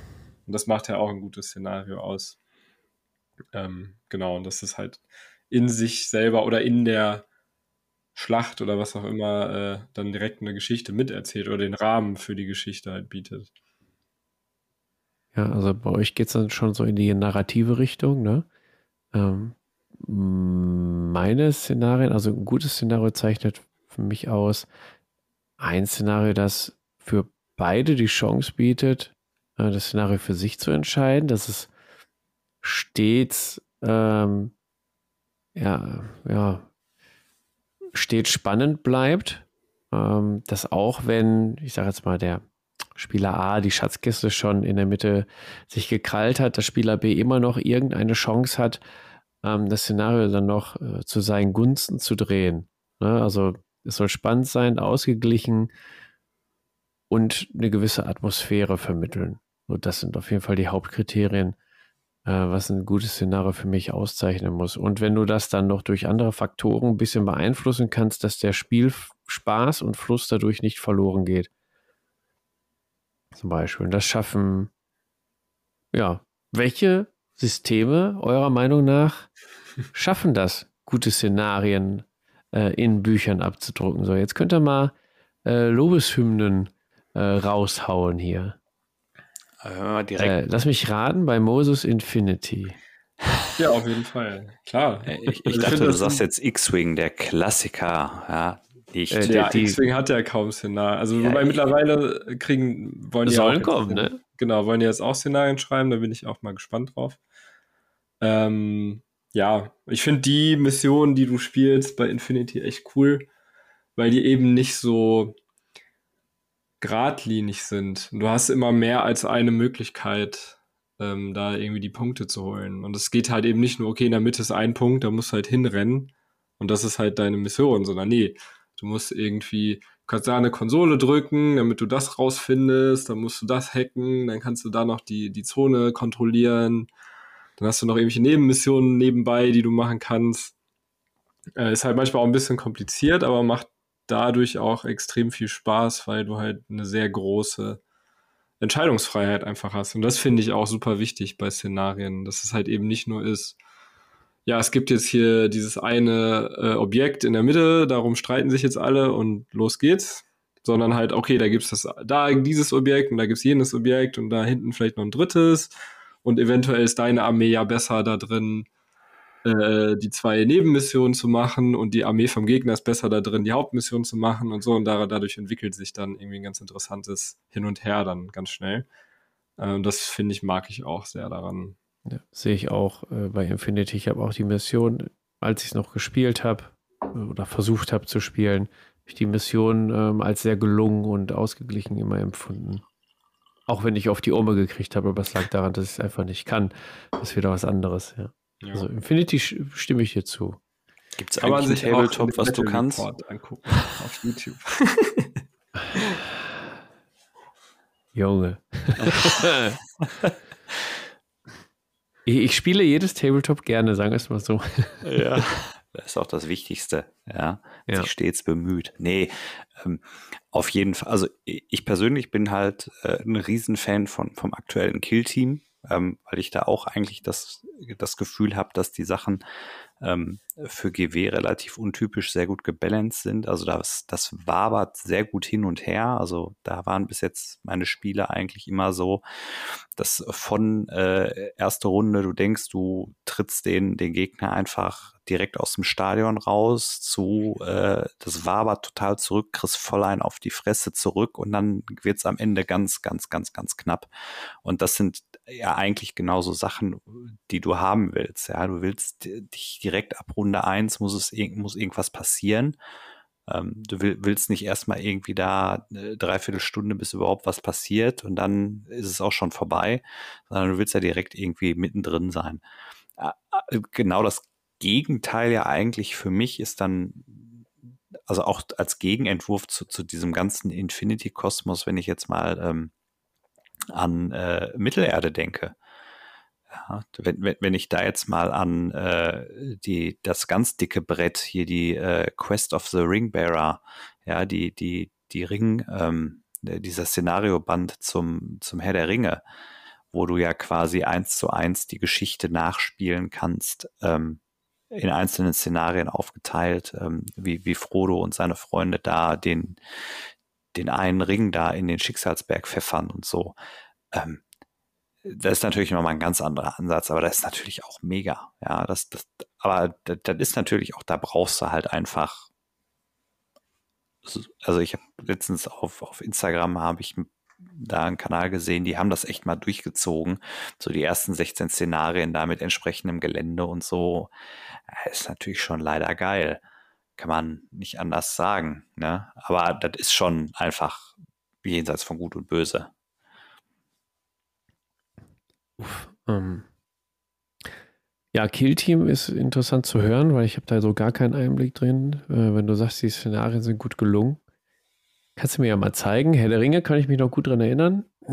Auch die Standardszenarien waren ähm, immer sehr, sehr spannend und nett. Ich finde Herr, der Ringe, also Mittelerde, sowieso eins der, äh, eins der besseren, wenn nicht sogar eins der besten geschriebenen Regelwerke tatsächlich für, für Tabletop, weil das unwahrscheinlich gut geschrieben ist, finde ich. Ähm, was ich aber auch vorhin schon erwähnt habe, ähm, was auch total krass ist, weil es gibt erst ein Szenario, finde ich. Äh, Bloodfields hat das sehr gut gemacht. Äh, das Szenario mit dem, ein einfach total simples Szenario, aber sehr gut gebalanced vom Spielsystem her. Das ist ein gutes Beispiel. Ich bin gespannt auf weitere Szenarien. Die könntest du natürlich auch voll verkacken. Ähm, dann ändert sich meine Meinung natürlich, aber wenn es so bleibt, top. Baut noch ein paar Nebenmissionen ein, bin ich zufrieden? Nein, Quatsch. Ähm, bei Summoners habe ich zu wenig Spielerfahrung, muss ich sagen, nach einem Spiel, um zu sagen, um sagen zu können, dass sie ähm, sehr gute Szenarien haben. Ähm, theoretisch lesen die sich echt gut und dann noch mit der Option auf Nebenmissionen, die habe ich mir auch schon alle durchgelesen, kann das wohl echt spaßig sein.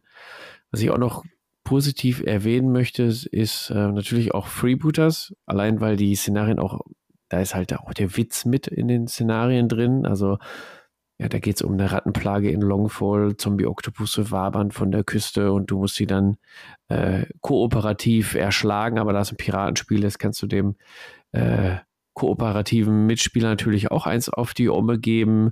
Ähm, da ist immer noch so ein bisschen Witz drin, was die Szenarien natürlich optimal macht mit dem Baukasten, kannst du ihn noch verändern. Richtig, richtig toll.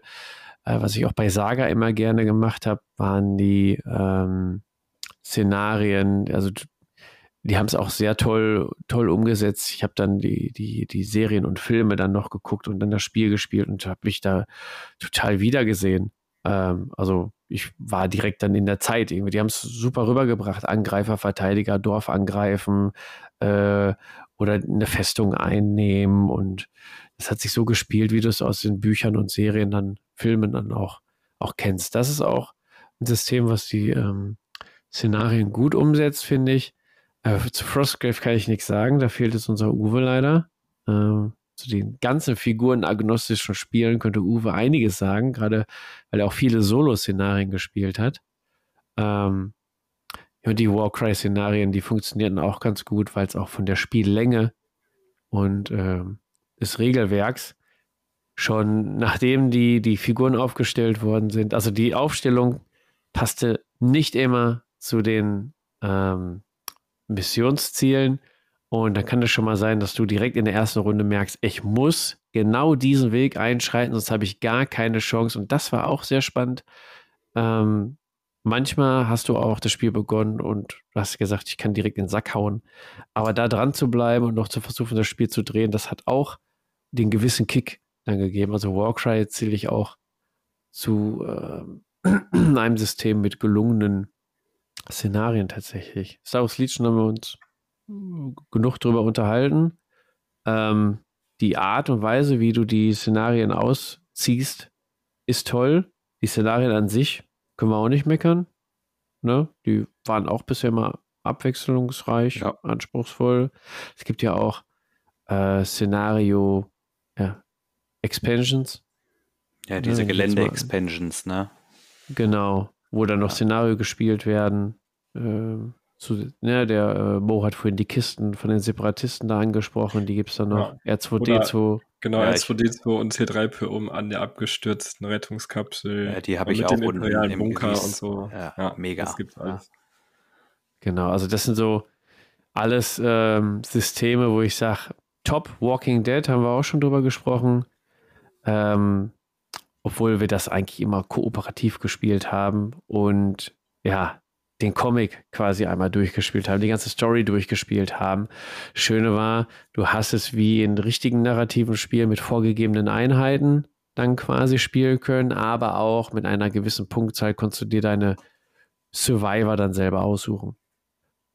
Finde ich auch sehr gelungen. Schade, dass es eingestellt wird. Ähm, also ich rede jetzt von äh, Walking, wie heißt das alte Spiel? Walking Dead einfach nur. Und dann kam Call to Arms, wo es ja ein Skirmisher werden sollte. Ja, Uwe wird das jetzt auch wissen. Also nicht das Call to Arms, die Skirmish-Version, sondern die andere Version, die erzählerische. Genau, aber gibt es auch für euch Negativbeispiele? Also habt ihr Systeme gespielt oder kennt ihr Systeme, wo ihr sagt, ey, die Szenarien sind echt, bäh, jetzt vergessen. Der da Erfahrung. Ja, denk noch mal kurz drüber nach. Ich habe ein Beispiel, Karnevale zum Beispiel. Karnevale hat an sich, die Szenarien waren, glaube ich, okay, soweit. Aber es gab dann immer noch diese Agenda-Karten. Und ich hatte, ja, also Nebenmissionen quasi, ne? Und ich habe mit Uwe ein paar Spiele gemacht und wir hatten des Öfteren einfach drei Karten auf der Hand, die du einfach gar nicht lösen konntest. Also es war gar nicht möglich. Und der andere hatte dann ein oder zwei Karten auf der Hand, die konnte er lösen, da hast du das Spiel schon fast direkt gewonnen. Da hat das Balancing, finde ich, nicht gestimmt. Ich weiß nicht, ob es sich geändert hat, Uwe, wenn du das jetzt hörst oder so. Kannst ja mal in die Kommentare posten oder in Discord. Vielleicht hat sich das ja jetzt auch geändert. Das ist so ein Negativbeispiel, der mir noch hängen geblieben ist. Habt ihr noch irgendwie? Negativbeispiel? Games Workshop vielleicht, haben wir noch gar nicht gerantet heute drüber. wir waren sehr zivil gegenüber dem Marktführer heute, ne? Ja.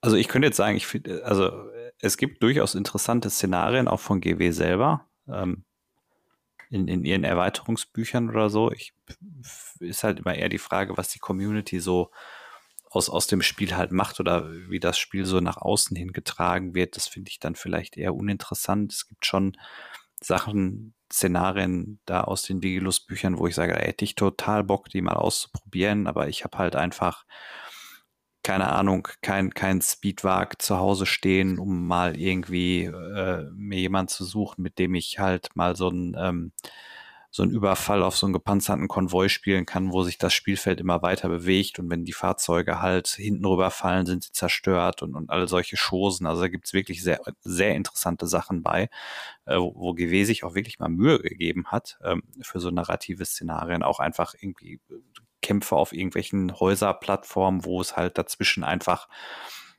nichts gibt, wo, wo halt empfohlen wird, nur mit äh, Einheiten zu spielen, die fliegen können äh, ne, äh, sowas halt, ja, oder äh, irgendwie auch, äh, dass, dass irgendwo Punkte auf der Karte sind, wo halt die äh, Gene-Stealer rauskommen, wenn, wenn die Einheiten zu nahe kommen und, und solche Sachen. Also da gibt es schon tolle Sachen, die ich auch sicherlich gerne mal ausprobieren würde, wo ich sagen würde, dass das, das, das gefällt mir schon ganz gut. Ähm, aber so dieses klassische 40k, das ist so echt so, äh, aber mir ging es halt früher bei äh, Warhammer Fantasy eigentlich auch so, vielleicht weil wir auch einfach zu jung waren und wir einfach immer nur offene Feldschlacht gespielt haben oder so. Ich weiß gar nicht, Fabian, du warst ja, ich bin ja dann damals da ausgestiegen aus dem Hobby. Hast du mal Warhammer Fantasy Skirmish gespielt? Sagt dir das was? Nee. Nee. Gab es eine Skirmish? Äh, ja, das, Skirmish es gab so, ja, es, es gab tatsächlich so im White Dwarf oder so, ich bin da in, in, äh, also jetzt rückblickend mal irgendwo drüber gestolpert. Es gab halt tatsächlich mal Artikel im White Dwarf oder so, ähm, wo Autoren halt so Ideen mal hatten, ähm, ja, halt so mit so einer Handvoll Figuren mal irgendwie so ein, wie so ein erstes Skirmish oder so mal darzustellen. Also keine Ahnung, irgendwie Überfall auf die Brauerei, irgendwie ein, ein, eine Gruppe Goas und ein Minotaurus überfällt eine Brauerei und dem gegenüber stehen irgendwie zehn Zwerge und du musst irgendwie versuchen, äh, die, die, die Brauerei so lange zu schützen, wie es geht, bis irgendwie der Entsatz kommt und, und solche Sachen. Ähm, da gab es mal so eine Artikelreihe irgendwie, aber das ist halt auch, keine Ahnung, ewig her. Nee, das ja. haben wir nicht gespielt. Wir haben eher dann so 500-Punkte-Spiele gemacht. Mhm. Das haben zwei Einheiten und einen Anführer gehabt. Ja. War ja schon, zu, zu der Zeit war das ja schon eher ein Skirmish. Ja, war dann wenig. Ja, es war dann, glaube ich, so gezielt auch ohne Helden und dann wirklich nur mit einer Handvoll Einheiten ah, und auch vielleicht nicht unbedingt gebalanced, sondern dann auch mit so asymmetrischen Zielen. Also muss ich mal, mal raussuchen, ob ich das nochmal finde. Da hat, hat irgendjemand auch mal so eine Artikelsammlung, also die ganzen Sachen mal als PDF irgendwo mal gesammelt und okay. ja. ja. Durchgesetzt scheint es sich nicht zu haben.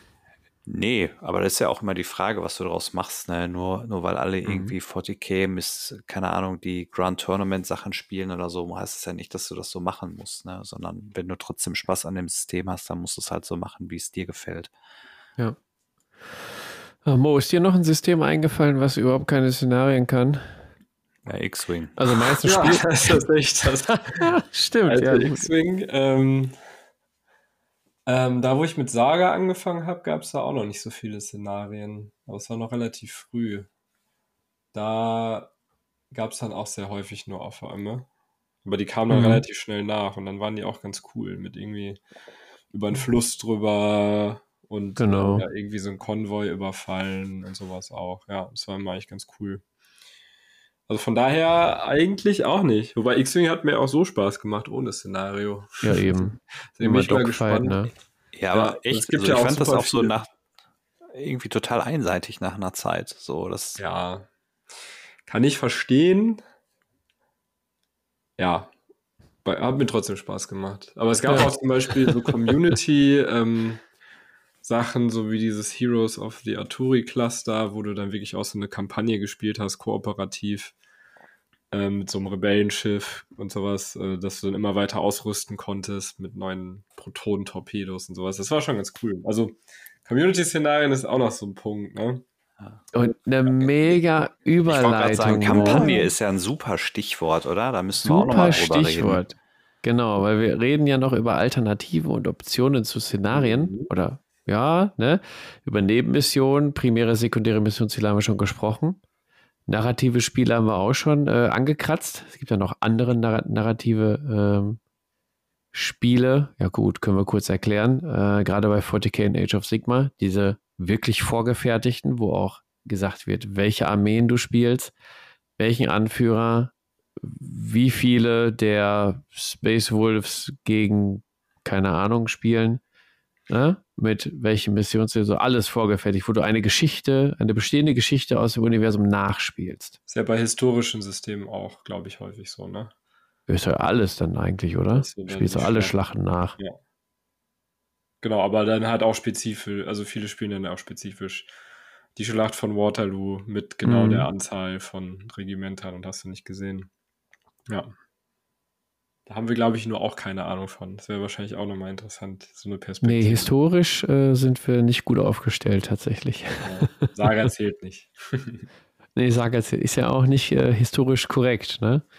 Das stimmt. Ach nee, komm, ist auch wieder so ein Streitthema. Ne? Ja, ja, wir machen das fast gar nicht auf. nee, da machen wir nicht auf. ja, aber Kampagnen war das Stichwort. Du hast Arturi-Cluster genannt von X-Wing. Genau. Ähm, ist natürlich auch eine super Möglichkeit, über Szenarien hinaus noch dem Spiel die ja, richtige Würze zu geben. Ich bin ähm, geouteter Nicht-Kampagnen-Fan, auch wenn wir bei Freebooters eine Kampagne entwickelt haben, die jetzt draußen ist. Wer es noch nicht weiß, könnt ihr gerne auf freebootermanagers.de dann nachschauen. Ähm, ihr seid aber eher für Kampagnen zu haben. Welche Kampagnen habt ihr gespielt? Welche könnt ihr empfehlen? Was ist gut an einer Kampagne? Was nicht? Hm. Ja, ich kann ja mal mit Arturi Cluster dann direkt mal noch zu Ende erzählen. Ja, go for it, go for it. Ähm, ja, das war schon echt, äh, also das bietet sich halt auch super gut an. Ne? Das war, ist halt eine kooperative Kampagne. Kannst du halt mit zwei bis vier Spielern, kannst du ja auch theoretisch alleine spielen, glaube ich. Ähm, und da hat tatsächlich jemand eine KI sozusagen entwickelt für X-Wing, dass ähm, je nachdem, in welchem ja, wie sage ich das jetzt? In welchem Winkel du zum gegnerischen Schiff stehst, äh, macht das verschiedene Manöver und hat verschiedene Priorisierungen äh, bei den Aktionen, die es macht und welches Schiff es angreift. Und. Das hat schon echt richtig gut funktioniert. Es war relativ simpel. Es war im Prinzip so eine Art Flussdiagramm, was man dann runtergehen konnte. So, ja, hat das, hat der gegnerische, hat er dich im, im, der, äh, im Feuerwinkel? Wenn nicht, kann er eine Fassrolle machen, um dich in den Feuerwinkel zu kriegen? Okay, auch nicht. Okay, dann macht er eine Ausweichen, zum Beispiel. Ähm, genau, und dann hast du das halt immer äh, gespielt und hattest auch verschiedene Missionen. Da musstest du zum Beispiel ein Schiff eskortieren oder eine gegnerische Basis angreifen und solche Sachen. Und am Ende konntest du halt dein Schiff dann weiter ausrüsten. Ähm, hast dir halt, oder hast dir ein neues Schiff gekauft, ne? Du hast halt mit so einem kleinen äh, X-Wing, glaube ich, angefangen. Und dann konntest du dir halt auch noch so richtig dicke, so den Millennium Falcon konntest du dir, glaube ich, auch, nee, ich weiß gar nicht, ich glaube den nicht, aber ein Y-Wing und hast du nicht gesehen. Ne? Und dann hast du zum Beispiel irgendwie der eine geht dann eher, äh, holt sich ein Y-Wing und geht dann, äh, holt sich dann dicke Bomben, um gut gegen große Schiffe zu sein. Der andere holt sich eher so einen wendigen Flieger, um dem so ein bisschen Geleitschutz zu geben. Und das hat sich schon quasi von alleine erzählt, die Geschichten. Und es hat auch richtig Spaß gemacht. Und halt auch gerade durch dieses Punktesystem bei X-Wing, dass du dir halt eh Ausrüstung kaufst eigentlich für deine Schiffe, ging das auch super einfach. Also es, du, du kanntest alle Ausrüstungskarten, du brauchtest eigentlich neben diesem narrativen Ding äh, eigentlich nichts weiter. Und da gab es auch dann irgendwie Sachen zum Ausdrucken, irgendwie mit den Raumstationen und sowas, die du dann auch auf dem Spielbrett äh, platziert hast.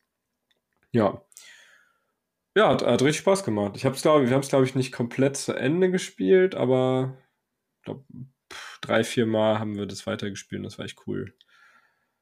Kann ich auf jeden Fall empfehlen. Gibt es, glaube ich, auch immer noch für die neue X-Wing-Edition. Ah ja, das wäre meine Frage gewesen, ob es für die zweite Edition das äh, angepasst wurde. Also die haben es zumindest gesagt, dass sie es machen wollen. Ich weiß nicht, ob sie es bisher gemacht haben. Mhm. Aber ja, selbst aber auch für die erste, also du kannst ja auch in der ersten Edition spielen. Ja, klar. Oh, nee, jetzt nicht mehr. Jetzt habe ich keinen X-Wing mehr. ja, kannst du zurückkaufen. genau, kannst du ja.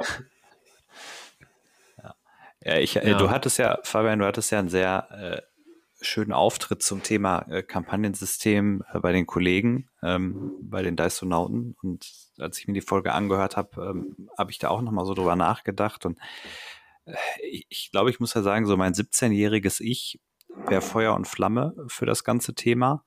Ähm, leider bin ich inzwischen 20 Jahre älter und mir fehlt die Zeit dafür. Also es ist so, wir haben halt selbst früher schon immer das Problem gehabt, du fängst halt irgendwie an, was aufeinander aufzubauen und dann verläuft sich das halt immer irgendwie so. Ne? Also ich, ich bewundere halt die Leute, die die Zeit und die Muße haben, das dann auch durchzuziehen oder so. Ähm, also ich, ich finde so Kampagnensysteme, ich finde das äh, von den Regeln her und so. Ich finde sowas unheimlich spannend und ähm, ich wünschte, ich hätte Zeit für sowas, aber ich, ich glaube einfach tatsächlich, dass, dass mir für sowas aktuell einfach so die, der Biss fehlt, dass, dass man da dran bleibt, weil ich glaube, sonst treibt es dich halt einfach total raus. Und es gibt halt, glaube ich, einfach auch viele Systeme, die das dann am Ende doch nicht wirklich gut hinkriegen, also äh, im Sinne des Balancing, du hast es ja bei, bei Freebooters angerissen, also ich, da weiß ich es jetzt nicht, aber wenn ich jetzt so an so alte, ähm, jetzt auch mal Mortime oder sonst was zurückdenke, da kippt das ja am Ende irgendwie total. Ja, da werden irgendwann die Bannen halt so abartig stark und pervers, äh, dass es total witzlos dann für den anderen wird. Und ähm, das sind so Sachen, äh, ich finde auch dieses bei 40k, dieses Crusade-System oder wie die das haben, das sind alles so Sachen, da, da hätte ich mit 17 halt mega Bock drauf gehabt. Aber da, nee, sorry, also da, da fehlt, vielleicht kommt das alles mal wieder irgendwann in ein paar Jahren oder so, wenn, wenn man mal mehr Zeit hat. Aber äh, so aktuell sehe ich mich da auch eher nicht so. Das ist genauso wie mit dieser Ringträger-Geschichte. Hätte ich mega Bock drauf, aber erstens mal, wann willst du es spielen? Wann willst du es vorbereiten? Und dann sind das, keine Ahnung, ach, 12.000 Szenarien oder so. Boah. Ja, also da muss ich sagen, das ähm, ist auch so mein Problem. Erstmal das, das weiter zu verfolgen, das zu organisieren, weil sowas bleibt dann meistens bei, bei mir dann hängen. Die Organisation, die Leute anzuheizen und so. Deswegen fand ich ja schon echt gut, dass der Uwe die Blitzbowl-Liga übernommen hat. Der hat ja auch gut Feuer gemacht, dass die Leute dranbleiben.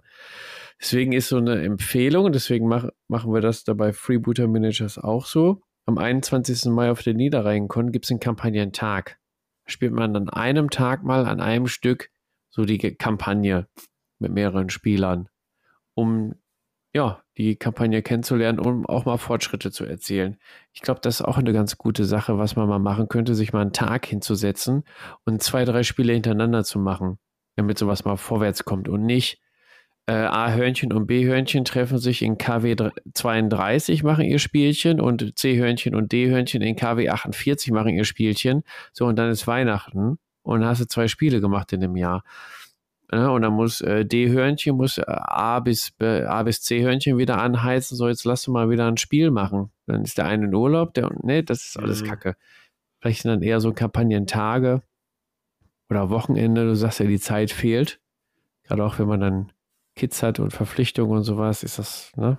Aber wenn wir, unser 17-jähriges Ich hätte sich dann, ja, anstatt eine LAN am Wochenende zu machen, auch mal am Wochenende eine Kampagne durchziehen können.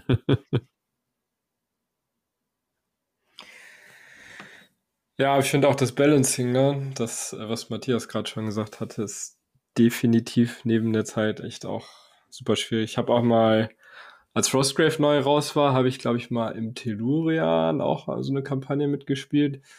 Und da ging, das war halt total wie so ein Schneeballsystem halt, ne? Wenn du irgendwie die ersten zwei Spiele relativ deutlich gewonnen hast und dann halt viele Schätze bekommen hast, dann war es halt fürs dritte Spiel schon um einige stärker als der Gegner, der vielleicht nicht so gut abgeräumt hat.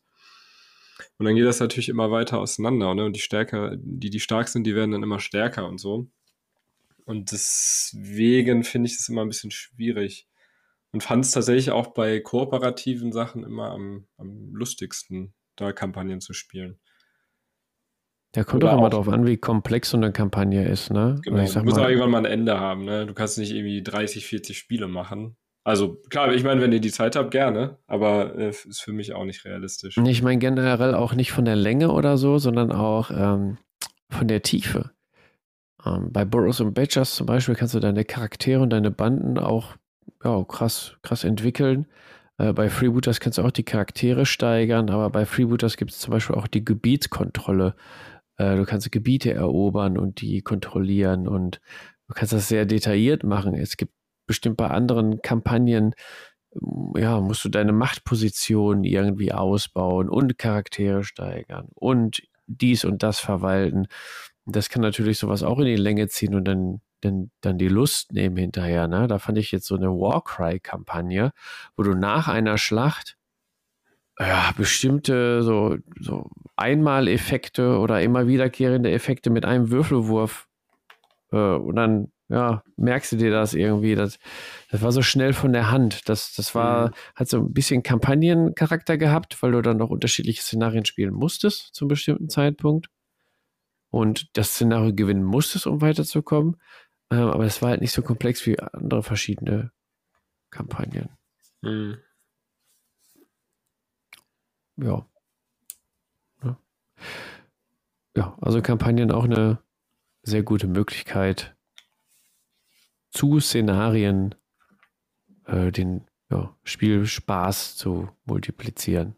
Gibt ja auch Kampagnen, die Szenarien integrieren. Ne? dass du äh, in deiner Kampagne ein Szenarienband quasi durchspielen musst.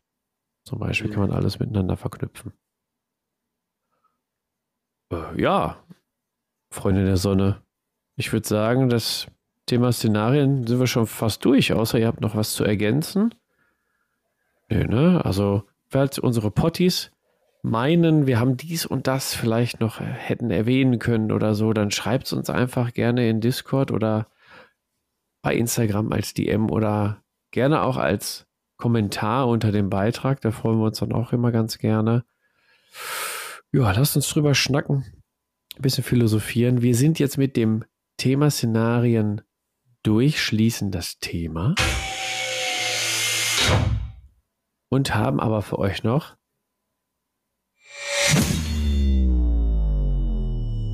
die Tabletop 3 vorbereitet. Und ja, welche Tabletop 3 kann das wohl heute sein?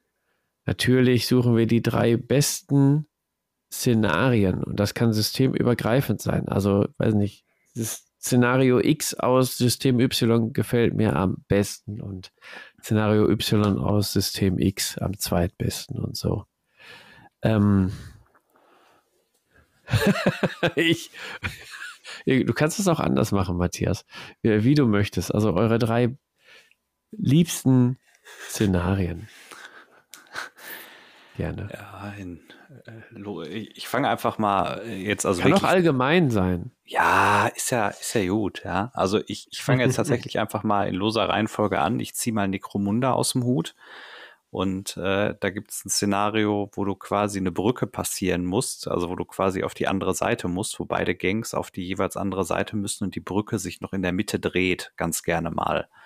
Das, äh, das, das sind ja, einfach. Klingt spannend. Ja.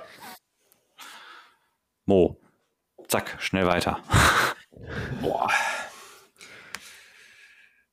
Mm. Infinity. Ich fange, ja, ich fange tatsächlich auch mit einem Infinity-Szenario an, was ich ganz cool fand. Da ging es, das heißt Mindwipe. Und da geht es darum, ähm, dass der Gegner, also man hat jeweils drei Server und ähm, auf einem der drei Server ist äh, eine böse KI versteckt. Und dann geht es darum, dass du erstmal in die Mitte rennen musst und äh, rausfinden musst, welcher gegnerische Server jetzt diese blöde KI enthält. Und das weißt du halt vorher nicht. Ähm, und der Gegner weiß es aber auch nicht. Das wird halt ausgewürfelt. Das ist dann ähm, ja randomisiert. Und das finde ich halt von der Spielweise her ganz witzig, weil du weißt halt erstmal gar nicht, okay, was soll ich jetzt verteidigen? Welchen der dreien? Und dann auf einmal, oh, okay, jetzt muss ich den, den in der Mitte verteidigen oder den rechten, obwohl ich meine ganze Armee auf der linken Seite habe. Und dann gibt's halt auch noch verschiedene Art und Weisen, wie du den Server halt lahmlegen kannst. Du hast halt irgendwie einen gewissen Hacker, der da hinrennen kann, kann den Server hacken. Du kannst auch einfach äh, irgendwen da hinschicken, der da einfach blöd drauf rumhaut. Ähm, du hast halt relativ viele taktische Möglichkeiten da irgendwie. Ja, und deswegen äh, ist das mein Platz 3. Ich habe das Szenario tatsächlich auch damals mal gespielt. Ja. War ganz witzig. Hab Haushoch verloren. War jetzt ein anderes Ding. ich habe ähm, auf meinem Platz 3 als Beispiel für die Kategorie der Szenarien, würde ich mal sagen, die Rattenjagd von Freebooters Fate. Und zwar, ähm, ja, ist halt witzig, es sind halt Ratten, eine Rattenplage in Longfall und man muss die Ratten jagen und einsammeln. wer am meisten Ratten am Ende hat, der kriegt auch dann äh, die meisten Szenariopunkte dafür. Ist aber als Beispiel für so Szenarien, wo man Dinge sammeln muss. Äh, weil ich finde, da ist dann immer eine, ja, eine Dynamik drin, viel Bewegung. Äh, es ist nicht so statisch mit Beschusskorridoren und äh, Stellungsspiel oder so. Äh, ja, es ist viel Bewegung drin, man muss, muss viel taktieren, von Deckung zu Deckung krauchen und fleuchen und so. Und solche Art von Szenarien machen wir halt viel Spaß.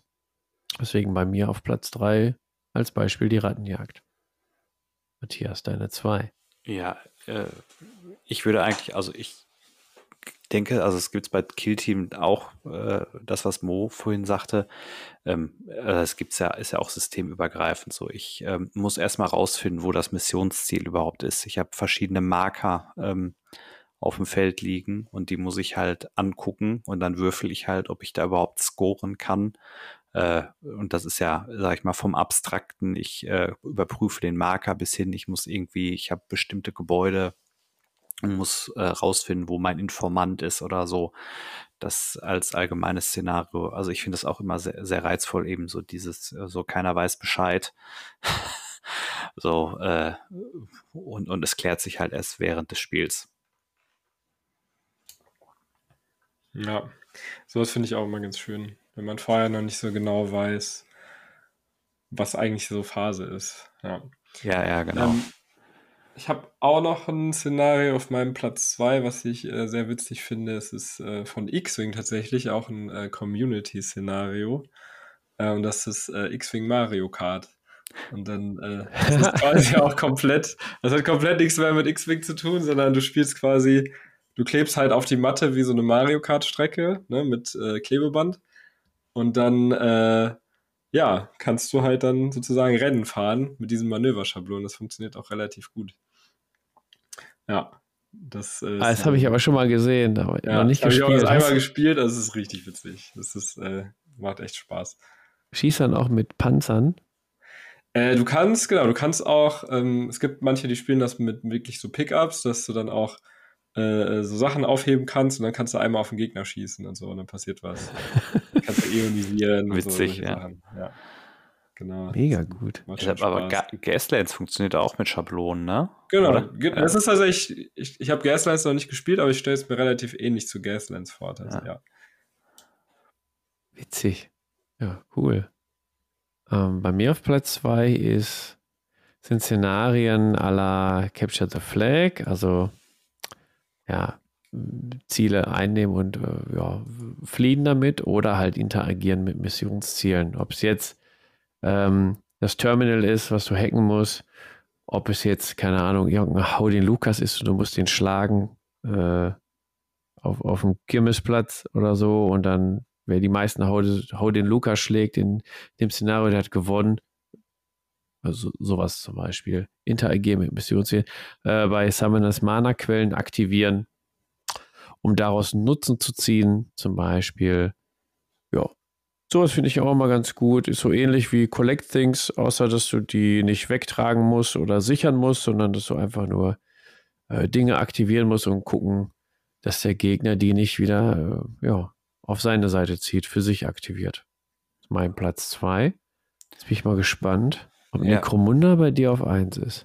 Nee, tatsächlich nicht. Und, und zwar ist auf Platz 1 oder lose in, in, in der Aufzählung ein, ein System, was ich noch nicht aktiv gespielt habe, aber was ich wo ich total heiß drauf bin. Und zwar finde ich das unheimlich charmant. Wir haben noch nicht drüber gesprochen, wie es Deadman's Hand eigentlich macht, dass, dass du ja quasi die das sehr cineastisch angeht und dass du ja so eine Dreiteilung hast, also so den Prolog, den Hauptteil und das Ende und dass du quasi erst mit ein paar wenigen Figuren anfängst und dann eskaliert es halt und dann hast du quasi den Showdown oder so.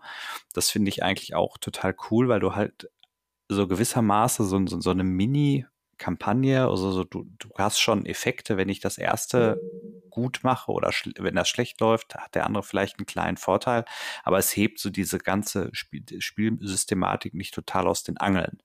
Ja, und, und ich krieg's halt auch an einem Abend oder an einem längeren Abend auch auf die Kette und muss mich nicht 27 Mal dafür treffen. Und das finde ich unheimlich interessant gelöst. Und da bin ich ja aktuell auch dabei, meine äh, Pinkantons zu bemalen und äh, bisschen Gelände zu kleben und so. Äh, da bin ich total heiß drauf. Das läuft doch gerade wieder im Tablepot an, tatsächlich. Ne? Wenn ich sehe, ja. was der Stefan da alles an Gelände baut. Der Wahnsinn, was der abzieht. Ne? Das ist. Ja, Könnt ihr euch gerne bei uns im Discord anschauen. Jetzt bin ich mal gespannt, was beim Mo auf Platz 1 ist, der besten mm. Szenarien. Ich habe es tatsächlich eher ein bisschen allgemeiner auf Platz 1, aber ich finde äh, auch Szenarien mit NPCs meistens super witzig und interessant. Also das gibt es irgendwie, bei Infinity gibt es auch Custom-Szenarien, irgendwie, da, da, da, brechen so ein paar Leute aus, die muss man wieder einsammeln. Äh, dann musst du halt vorher äh, irgendwie ne, bewusstlos irgendwie machen oder festkleben oder sonstige Sachen. Äh, oder auch wie das Szenario, was ich vorhin erzählt habe, mit dem Troll unter der Brücke oder auch bei Frostgrave und sowas, ähm, finde ich eigentlich immer sehr cool, wenn du noch so eine Art dritte Partei drin hast bei Szenarien und nicht nur die zwei Spieler, die dann sagen, okay, ich konzentriere mich voll auf, auf meinen Gegenspieler und sondern da gibt es quasi noch so eine Art dritte Partei. Oder sowas auch ja wie bei Arturi Cluster ja halt auch, ne?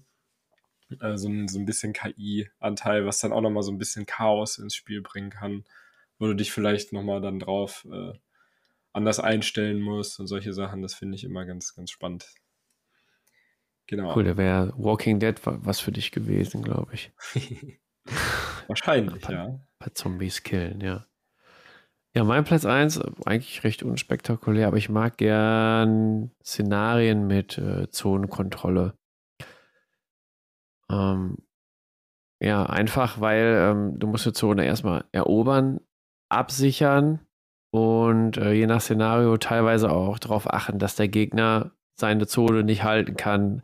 Also du hast viele Schraubstellen in dem Szenario, auf die du dich konzentrieren musst und ja, deine Armee, deine, deine Skirmish-Truppe darauf dann einstimmen musst, äh, ja, so viele Zonen wie es geht zu halten und den Gegner daran zu hindern. Und das ist halt auch eine, finde ich, eine große Aufgabe. Und je nach Spielsystem kann das dann auch echt chaotisch werden oder auch sehr taktisch.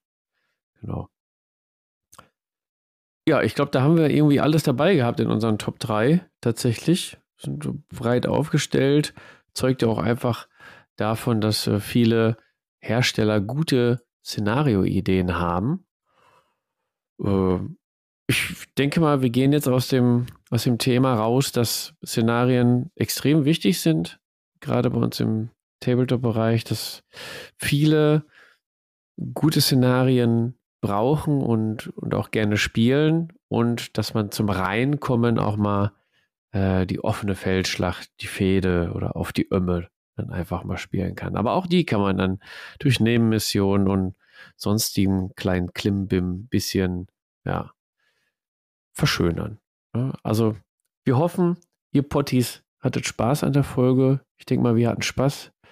Wir pfeifen zwar gerade alle aus dem letzten Loch, weil es schon spät ist. Ähm, morgen ist wieder Schule, hätte ich schon fast gesagt, vom Kindergarten. Oh, und noch keine Hausaufgaben gemacht. Oh nein, ey. Ja. Kann ich abschreiben bei euch? Bitte. Ja, ich, ja, morgen ich sitze immer hinten im Bus, ja. Dann treffen wir uns morgen wieder hinten im Bus. Genau, wir würden uns dann über eure Kommentare und Feedback freuen. Ne? Wenn ihr Fragen habt oder Themenvorschläge, immer her damit.